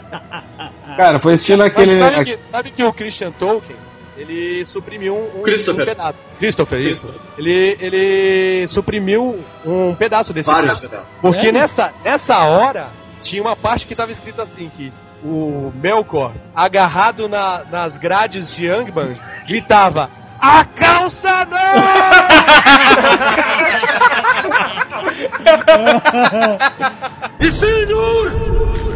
E aí acabou, né? Acabou, né? Foi jogado num buraco na Zona Fantasma. E... Durante essa, esse apocalíptico, enquanto o Beleriand ainda afundava, que é o continente que acabou afundando, o Magor e o. esqueci o nome. Maedros pegaram as duas Silmarils que restavam. Um pulou num buraco com chamas. Pulou num buraco em chamas? É. Por quê? Porque o, jura... É, o juramento deles não permitia que ninguém mais eh, tivesse uma Silmaril. Era isso ou morrer. Pegou a porra da pedra, né? Olhou e falou: Vou fazer o que com essa merda? Vou enfiar no. c***." Pulou na porra do, buraco, né, cara? Exatamente. Não, então, é- era isso e morreu. O cara pulou também, não foi? Sim, Foi. cara. Ele foi embora junto. Pra não ter risco de alguém pegar no caminho. Então, mas a gente, a gente tem que dar um, um- um salve aí. Que o, as pedras tinham um, um poder meio que hipnótico, né? Quem chegava Ah, perto delas ficava cobiçando elas e não conseguia, tipo, o, um anel que o nego não quer, ti- não quer tirar do dedo. E é meu, é meu, é meu. E o, e o Maglor jogou a outra Silmaril no mar. Porque ele viu a, a, a merda que ele tava causando e jogou a Silmaril no mar. E ela ficou perdida pra sempre. Ou não. E a outra pedra, ela sobe pro. Tá com Ela. Tá É, tá Elendil. com- Tá na testa, é o zap. Aí ele faz o que com a pedra que tá na testa? Ele pega esse barco e fica, é, fica voando e some. É, não, ele fica de vigia do Morgoth no vazio. É, exato. Isso. Caraca, divertidíssimo essa vida. Esse também se fudeu bonito, né, cara?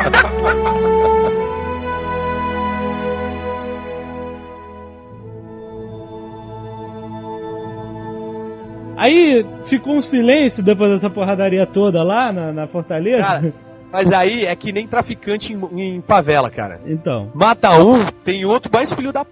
Então, no meio dessa parada toda. Quem tomou, passou a tomar conta do morro foi Sauron. Exatamente. Literalmente, né? É o novo chefe do morro. Agora, por que, que eles não mataram o Morgoth, né, cara? Não dá pra matar um deus. Um outro deus não pode matar um deus. Não, você tem que esconder ele na zona morta. Ai, caralho. ele não voltou, então foda. Ainda não. É. Aí acabou a primeira era. Isso aí, Elrond escolhe ser elfo e Aurus escolhe ser, ser humano E aí dá aquela linhagem toda de humanos reis. na ilha de Númenor. Aí eles criam uma ilha, Númenor. É uma ilha artificial? Mas eles não, Não. criam, tem uma ilha. Ah, bom. Eles vão pra ilha. Eles vão pra ilha, passa a ser o reino deles, os Númenorianos. Ótimo. Seres humanos fodões. Ninguém né? se mistura, né? Ninguém se mistura. E eles começam a, a, invejar os Valar, porque eles têm. Eles vivem pra sempre. A inveja é uma merda. É uma merda. Inveja. E resolvem demonstrar o poder deles, que eles resolvem ir lá e subjugar o Sauron. Estavam confusos, Não, né, peraí, cara? o Sauron não foi amigão deles primeiro? Não, É, não. primeiro Sauron monta um cu exército e fala assim: Eu sou o senhor do, da Terra-média. Aham. E tinha, nessa época tinha um rei que, de Númenor que ele se julgava o senhor da Terra-média. Aham. Ele fala: Vou lá peitar esse tal de Sauron, esfregar na cara dele e falar assim: Que esse filho da p dizendo que é. Todo o exército Númenoriano vai lá enfrentar Sauron. Quando Sauron vê o exército Númenoriano, fala: Meu, não posso com isso. Aham. Aí ele afina, né? Vai lá, Não, pede ele, não, ele não desculpa, afina, ele não malandro. afina. Ah, ele tá te falando. Eu falei assim: não, agora eu vou dar uma de que. O cara chega, subjuga o, o, o Sauron e fala assim: Agora, ao invés de te matar, eu vou te levar pra minha casa.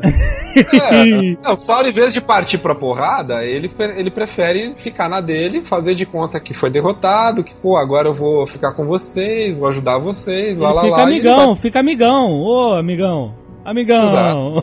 Ele foi levado preso pra Númenor, mas aí depois fica amigão. É, Cara, então. mas eu falei isso outro dia pro Jovem Nerd. Quando você pegar um inimigo seu, mata, na hora. Não, esse negócio de levar pra casa, de prender. Não, mata, cara! vai- Os caras até falam que ele tinha uma forma, ele era muito belo. É, não era forma humana, era- é, o- era o Anatar, o Senhor dos Presentes, né? Que era uma forma generosa que ele se apresentava e, ó, vamos ser amigos. E aí ele começa a dar conselho pra galera, né? É. Olha o problema sendo criado. Aí ele passa eras e eras fudendo os Númenóreanos, é, fazendo eles acreditar que os Valar realmente privando eles do mundo, É a Errada. a pilha errada. É, ele começa a dar pilha errada contra os Valar. Aê! Aí os caras acham que conseguem enfrentar os Valar, no, no- resumindo a É, coisa. eles acham que enfrentando os Valares vão, vão conseguir a vida eterna, porque ó, os Númenor odeiam o fato deles morrer.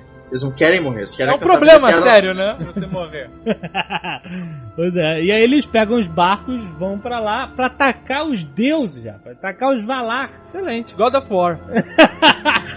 Estavam os Valar lá com destroço de farol, árvore murcha. Os caras. Os caras começam a desembarcar. Eru quebra o mundo no meio, afundando Númenor. Ele não sobe e todo mundo vai pro inferno e o caraca, os navios afundam, é isso? Não, eles tipo Sim. abrem uma fenda no oceano, vou assim dizer, e tudo. Porque lembre-se que nessa época não- era um disco, não era um, um É. globo. Era uma chapoca. Ele quebrou, se mundo- separou, eles separou, eles transformam a caiu no vazio. Mas os fiéis, que era a linhagem do, do Elendil, que tava o Isildur, o Anarion, etc., eles conseguem chegar na Terra-média, tá, daí o mundo se quebra, e nessa quebra do mundo, no, o Valinor é tirado do, dos círculos do mundo. Fica a tal da rota plana que os elfos pegam. Exatamente. Aí ele faz o mundo ficar redondo nessa hora, né? Isso, o mundo é redondo, se você conseguir seguir a rota plana, você para em Valinor. Se Exatamente. você, Cara, ele- Pra você que não enxerga a rota plana, você vai dar a volta ao mundo se for navegando. O Eru pegou o mundo e amassou, cara. Que nem papel, tá ligado? Uma bolinha. Cara? uma Uma bolinha de papel e Que jogou. merda do caralho, né, cara? E aí- Tipo, amassando pra jogar fora. Exatamente. E aí, quer dizer, você vê nos seus anéis, quando os elfos vão, pegam o seu navio e vão para o oeste, eles estão indo, na verdade, nessa rota plana que vai levar eles até Valinor, né? Que são as terras Exatamente. imortais. E aí, quer dizer, uma galera se fudeu e o É, pô, é- é- essa parte é meio confusa pra mim. É. imagina o mundo plano. Não, eu saquei. Os, os, a galera do, do Aragorn, né, os. do Mandaloriano. Os Isso. fiéis, os fiéis. Não, a galera foi lá e foi peitar os, os Valar. E aí, quem. Os Valar fizeram o quê? Amassaram o mundo. Não, não, não. Não, olha só. Muita calma nessa hora. É, Os, exatamente. Númenor, os Númenóreanos se dividiram em duas partes. Isso. Tá? Os fiéis, que é a turma do Elendil, que são os, os ascendentes do Aragorn. Certo. E a outra parte, que é a parte mais decadente, que é no xalalá do Sauron. A pilhada. A galera que, da, a galera que foi pra, pra Valinor. Isso, é. Exatamente. Chegando em Valinor... A outra galera foi pra onde? Ficou em casa. Ficou, ficou. Não, foi pra pra Terra-média. Terra-média. Foi pra Terra-média. Por quê? Porque sabia que ia dar merda.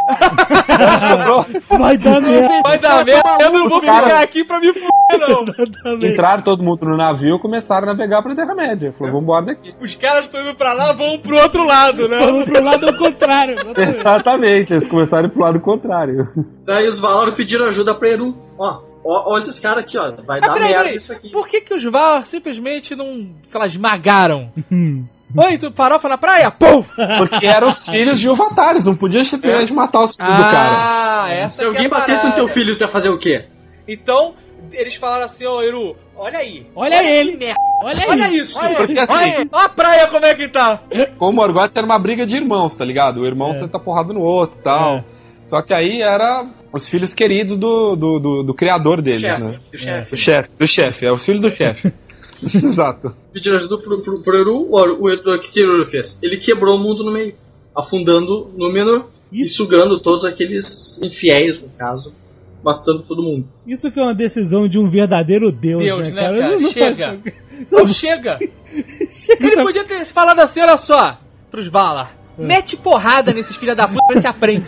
Não, Enfia o cara. Ele, não, ele não, apertou o chega! reset. Ele apertou o reset. deu reset Foi isso mesmo, foi isso mesmo.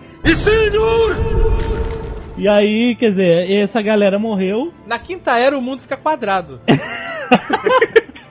O Sauron viu a onda levantando. Viu a Que pica cobriu chegando. no menor. Ele viu. Ele tava rindo lá. E viu. e A, e a Númenor foi destruída nessa parada, não foi? Foi, Foi. também afogada, né? Qual foi a lábia que ele, que ele usou pra não ir junto com os caras? Ah, eu sou manco, não consigo. Mas ele ainda conseguiu escapar, né? Ele e o Muttley.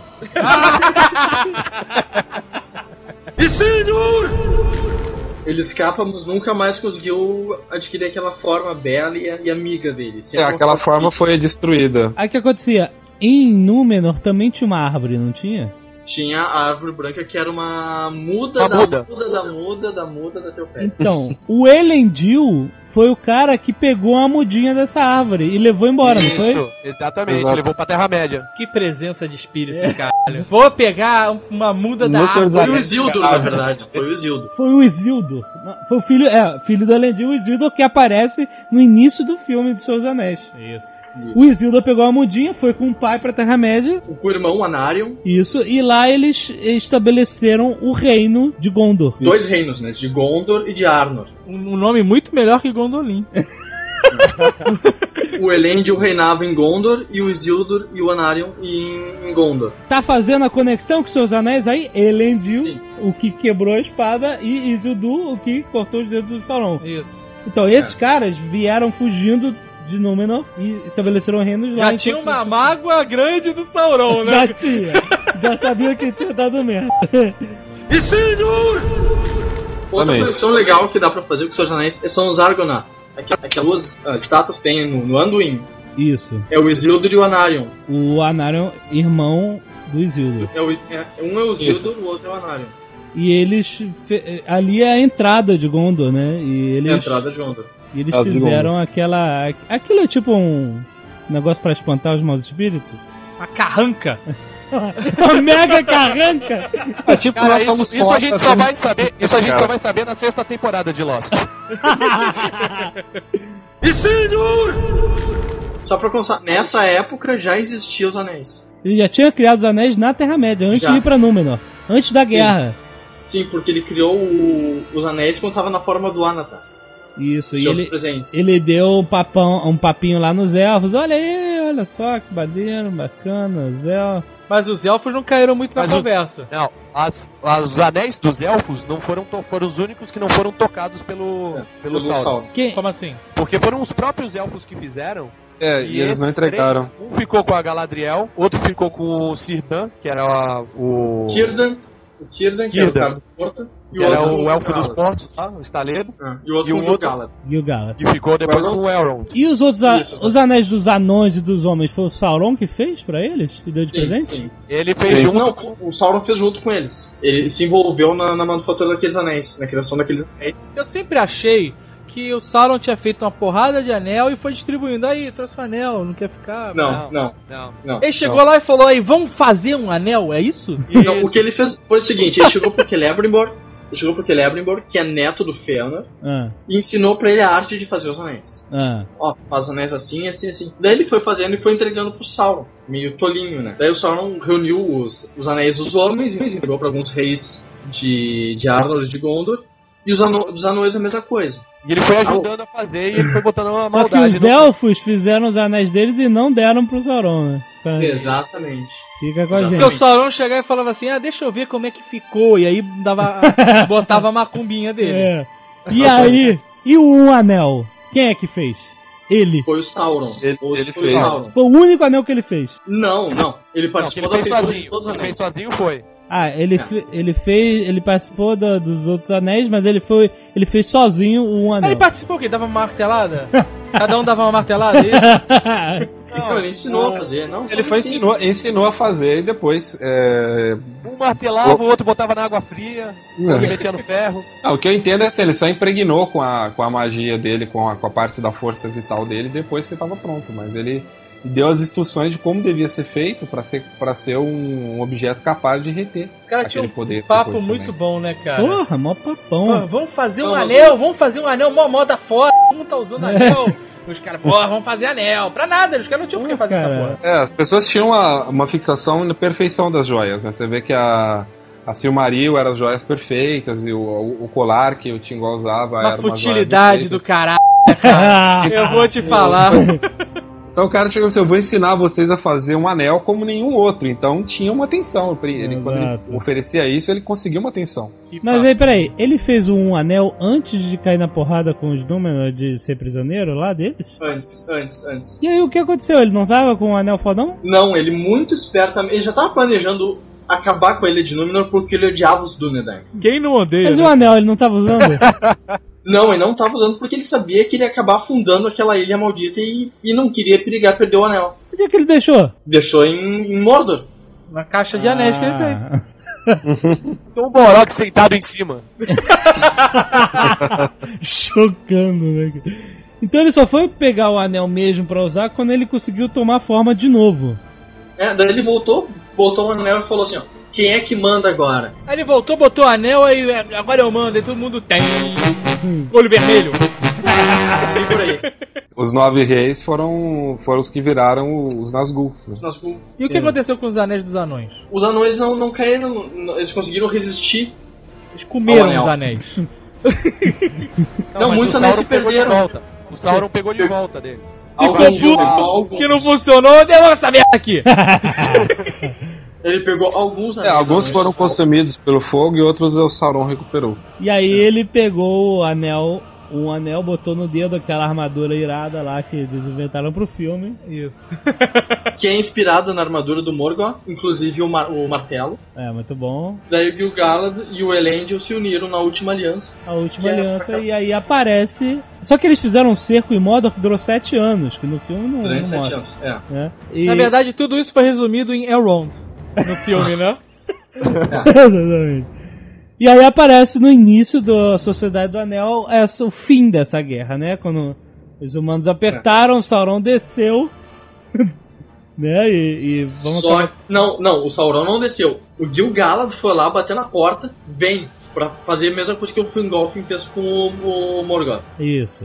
Mas o Sauron pegou o Gil-galad pelo pescoço e queimou ele vivo.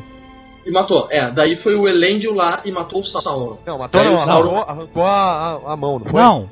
Não, não, quem, não, não, não. Quem arranca o, o Elendil matou o Sauron e o Sauron caiu em cima do Elendil e fritou o Elendil com a armadura dele. Daí o Isildur viu isso e foi lá. Daí pegou o toco da espada do Elendil e cortou o anel da mão do Sauron. Não tinha mais ameaça, ele só baixou bonito. Você tá de sacanagem, não Ele lembro roubou o disso. anel. Não, É, Não tem o saque, cortar o o dedo. saque da guerra, sabe? Acabou a guerra, vamos pegar o anel, meu.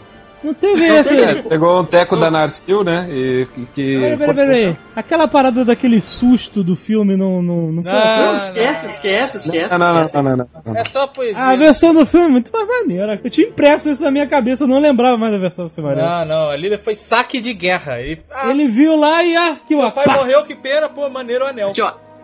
Virou Dungeons and Dragons, matar, pilhar e destruir.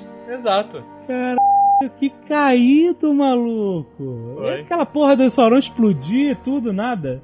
Não, não, Eu morreu. tava- O Sauron. Tropeçou pra frente, matou o pai.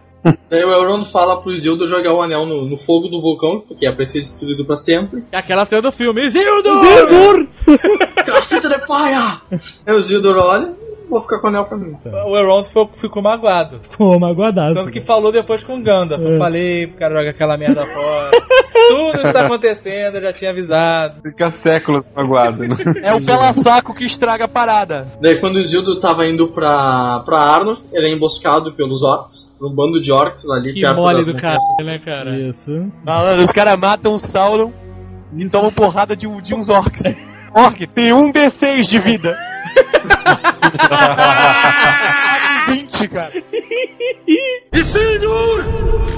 E aí é isso, o resto da história a gente conhece, Senhor dos Anéis. Veio o Hobbit pros seus anéis. Teve o Hobbit antes e tal, quer dizer, a história editorial desses livros é diferente. Essas histórias todas ele foi escrevendo pela vida inteira. A né? moda caralha. Ele escreveu tudo isso a moda caralha. Ele escreveu tudo isso pro, pra, pro Euron de ter um, um- uma história, ter uma consistência, o personagem do Aragorn ter uma consistência. Ele É escreveu aquele isso pra- negócio de começa a escrever e aí liga num, liga no outro e não consegue parar, meu Deus. Tem que dar uma história pra todo mundo. Mas é uma história muito fascinante, é muito legal pra quem gosta de Tolkien, pra quem quer mergulhar no, no universo, vale a pena ler, mesmo com todos esses spoilers que a gente contou. Tem muito mais detalhe no livro, é muito mais rico. Acho que mesmo com todos os spoilers que a gente abrangeu o quê? 10% do Silmarillion. Exatamente, né? E olha só o quanto a gente falou. O livro é muito bom, é recomendado pra quem gosta, pra quem gosta, Pra quem é macho. pra quem quer encarar. Pra quem não lê Harry Potter. Então tá aí, clique no link do Submarino. Comprem o seu É, marido. é, alguma coisa a gente tem que ganhar com isso. Vocês vão fazer depois sobre contos inacabados? Não, pô, aí é demais. Não, porque aí quem leu Silmarillion e achar que, porra, ainda queria saber alguma coisa a mais, É. vale a pena ler os contos inacabados. E tem toda a série do History of Middle-earth também, que são 12 volumes. que valeu, muito bom. E o filho da puta só juntava o papel e mandava imprimir, né, cara? Ô, porra, não dá um trabalho, cara. Eu sei que tem erros, mas eu quero preservar a obra do meu pai. Bush! O que ele queria era moleza, cara. Ah, que isso. O cara queria carimbar J.R.R. Tolkien na capa, cara. pra faturar mais um. Pô, mas tem um livro em português que não é so- de Tolkien que não é sobre história de Senhor dos Anéis. Ah, é. Ou sobre história de fadas, que eu tô aqui falando sobre contos de fadas, É né? muito Que é um bom. estudo de filologia, na verdade. Muito bom, muito. Foda. Pensamentos finais sobre. Jabá. www.valinor.com.br É o site que tem tudo sobre essa bagaça. Muito bom. Quando eu mandei esse endereço pro, pro Azagal anos atrás, ele ficou maluco, cara. tava no, Caraca, que sai tirado! É verdade. tava no frisson, né, de- dos filmes e tudo. É, e fala www.internei.net, onde não tem nada disso. Mas agora quando você, lê, quando você lê de novo, você vai ler com outros olhos, porque você sabe que o cara gosta de Tolkien. ah, que bonito.